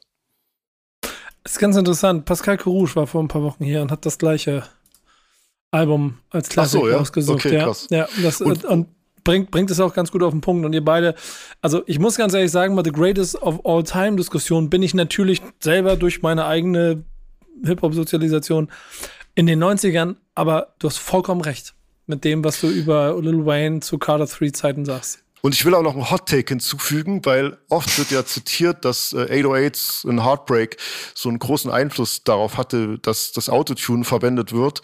Ich glaube, dass, äh, ich habe extra nochmal geschaut, Lollipop von Lil Wayne äh, kam im März 2008 und äh, 808s in Heartbreak kam erst äh, im November 2008. Und ich glaube, durch die Größe dieser Single, das war, glaube ich, auch die dominiert, der dominierendste Song des Jahres, glaube ich, auch, dass er schon eine riesengroße Tür aufgestoßen hat für das Verwenden von Autotune als Rapper und dass man da sich auch auf musikalischer Ebene nochmal anders sozusagen präsentieren kann und eben auch singen kann als Rapper. Ja, ich glaube, am Ende des Tages solche Bewegungen, man sucht natürlich immer singuläre Punkte, die etwas auslösen, aber auch das ja. über die Jahrzehnte eindeutig gelernt, es ist immer multifaktorell. Ja, ja so klar, das, das, will ich gar nicht absprechen, ne? aber ich weiß, dass nee, nee, ich meine, ich, ich will das unterstreichen. Kanye. Also, ich will das mh. Hm. unterstreichen, multifaktorell, also nicht nur Kanye, sondern natürlich ein Little Wayne. Du hattest damals ja auch noch einen T-Pain. Du ja. hattest, äh, du hattest sozusagen den Versuch einer Gegenbewegung, dass Jay-Z mit Death of Autotune auch noch so eine Gegnerschaft darstellt. Und dann konntest du natürlich dich als, als Kid äh, hast du dich da sozusagen gegengestemmt und wenn du dann endlich selber mhm. anfangen kannst, Mucke zu machen, das dann auszuleben und das ich meine, danach kommen ja, kommt ja diese ganze Cloud-Rap-Generation, die das, die, und das ist ja das Erstaunliche, das hast du in Deutschland ja genauso, ob wenn du dir den, den Based God anguckst, ein Little B oder so, der ist ja traditionell durchaus geprägt, aber er, er will halt nicht, oder wenn er es gemacht hat, dann war es nicht so, hat es nicht so viel Aufmerksamkeit bekommen. Und seine Aufmerksamkeit bekommt er dafür, wenn er den neuen Scheiß macht. Und in Deutschland hast du das genauso mit den äh, Repräsentanten dieser Cloud-Rap-Generation, dass die, wenn die die traditionelle Mucke gemacht haben, mit der die groß geworden sind, hat keiner haben die keinen Erfolg gehabt, ja, es hat keiner zugehört. Und wenn sie sich hingesetzt haben und ihren Scheiß gemacht haben, der sozusagen ihre neue, junge Rep äh, Generation repräsentiert, dann haben sie plötzlich, dann ging die Karriere los. Ähm, und das ist so ein weltweites Ding und da gibt es eben, das, das ist natürlich nicht nur ausschließlich 808 und Heartbreaks, klar. Das ist, das ist eine, wie hat Massiv gesagt, das ist eine Bewegung. Das Schöne ist, bei uns ist der Classic diese Woche gar nicht meine Aufgabe gewesen, quasi. Ich bin ja auch im Urlaub gewesen und ich habe nur so eine Nachricht gekriegt äh, von Yannick, äh, Classic ist ausgewählt. Brauchst nichts zu machen. Punkt. Ja, es ist halt wirklich, das ist so ein Classic, was Ron gerade beschrieben hat. Das ist so ein, so ein No-Brainer Classic plus äh, dass er auch ausgerechnet in dieser Woche 35-jähriges Jubiläum feiert, wo Hip-Hop 50 wird. Das ist irgendwie so Arsch auf Eimer, da, da kommt sehr viel zusammen. Wir haben diese Woche von NWA Straight Outta Compton mitgebracht, was äh, ähm, heute, am 8.8., wenn diese Folge hier rauskommt, äh, wie gesagt, 35 Jahre alt wird. Straight Outta Compton, das Debütalbum ähm, und das erste richtig erfolgreiche West Coast Album, damals sehr, sehr kontrovers aufgenommen aufgrund der Inhalte und der Texte äh, rund um Fuck the Police gab es damals ja diesen großen Skandal, dass der Song verboten war, nicht gespielt werden durfte, nicht veröffentlicht werden durfte, sie doch gespielt haben und so weiter und so fort. Ähm, ja, alles rund um diese Gruppe, rund um dieses Album sehr legendär, unser Classic der Woche. Na, was sagt ihr, Leute? Ja klar, äh, das ist unstreitbar. Ne? Äh, NWA, Straight Outta Compton. Für mich wäre es wahrscheinlich eher das zweite Album, wenn es nach Geschmack ginge, dann wäre das zweite Album für mich prägender gewesen. Aber äh, klar, das war auf jeden Fall ein krasser Aufschlag, das erste NWA-Album. Äh, können wir uns dann aber auch drauf einigen, oder? Äh, ja, ja, se selbst du, Falk, oh, oder? Falk guckt schon wieder skeptisch. Ja, du, ein paar Songs findet man fast auf jedem Album, die gut sind. Ähm, das ist mein größtes Problem mit so diesen Albumdiskussionen, weil für mich sehr, also perfekte Alben gibt es nicht so viele. Und Straight Outta Compton hat sehr gute Songs, die ich nice finde, aber mindestens auch drei oder vier, die ich nicht brauche. Ähm, aber das macht ja nichts. So, äh, den Status dieses Albums würde ich äh, trotzdem niemals in Frage stellen. Mhm. Leute, ich hatte gedacht, ich überziehe noch ein kleines bisschen Streck an irgendwelchen Stellen, damit wir die zwei Stunden brechen. Wir haben sie wirklich gebrochen. äh, äh, ich weiß auch nicht, äh, also wir müssen mal so sagen, wenn jetzt noch irgendjemand zuhört, ne? Und wir sind noch vorm, ähm, vorm, vor, vor Release von Back to Tape und ihr seid in Stuttgart, ne? Dann schreibt mir. Wir, wir, verlosen, wir verlosen unser First Come, First, First Call auf jeden Fall. Du musst jetzt so ein Codewort nochmal sagen, ja. was die Leute sagen müssen, wenn sie bis hier gehört haben. Ja, was, sag mal eins. Hm. Hip-Hop-Geburtstag. Ja. ihr schreibt, schreibt, schreibt mir, wer für euch the greatest of all time ist, nach dem, was ihr heute gelernt habt. Wenn ihr bis hierhin gehört habt, dann könnt ihr ein, und ihr kommt aus Stuttgart oder Umland, dann könnt ihr bei der Premiere dabei sein. So weit lehne ich mich aus dem Fenster. Ja, wir haben es quasi schwarz auf weiß. Ich glaube, wer bis hierhin gehört hat, den kann man selber irgendwie den Stempel Greatest of All Time mitgeben. oder, genau. oder, oder der hat sich die 50 Jahre Hip-Hop-Torte verdient. Ah, ja, der genau. oder diejenige die, hat sich dann die, die Yannick Torte noch zum 50-jährigen Hip-Hop-Jubiläum verdient, weil er es so lange ausgehalten hat. Wir machen Auf es einfach. Auf Nacken. Ja, genau, wollte ich gerade sagen. Wir machen es einfach so. Wer bis hierhin gehört hat, äh, ja, kommt zur Premiere und kriegt ein Stück Kuchen von Yannicks Hip-Hop-Kuchen, Geburtstagskuchens 50 Jahre. Yannick, da musst du dir dann einfallen lassen, wie du das machst. Das war's auf jeden Fall mit der mit Abstand Lasst längsten. Ja, genau. Das war es auf jeden Fall mit der mit Abstand längsten äh, Backspin-Stammtisch-Folge in der Geschichte dieses Formates. Vielen Dank, Falk. Vielen Dank, Ron. Es war mir eine Ehre. Auf die nächsten 50 Jahre Hip-Hop. Und ihr da draußen feiert schön. Wir hören uns nächste Woche wieder. Bis dann, macht's gut. Danke euch. Danke. Stammtischmodus, jetzt wird laut diskutiert. Auf dem Stammtisch, Stammtisch, wer dabei bleibt, amtlich. Stammtisch Phase. Denn heute brechen sie noch Stammtisch verholen. Ich heule mich an meinem Stammtisch aus. Backspin. Backspin. Backspin. Backspin.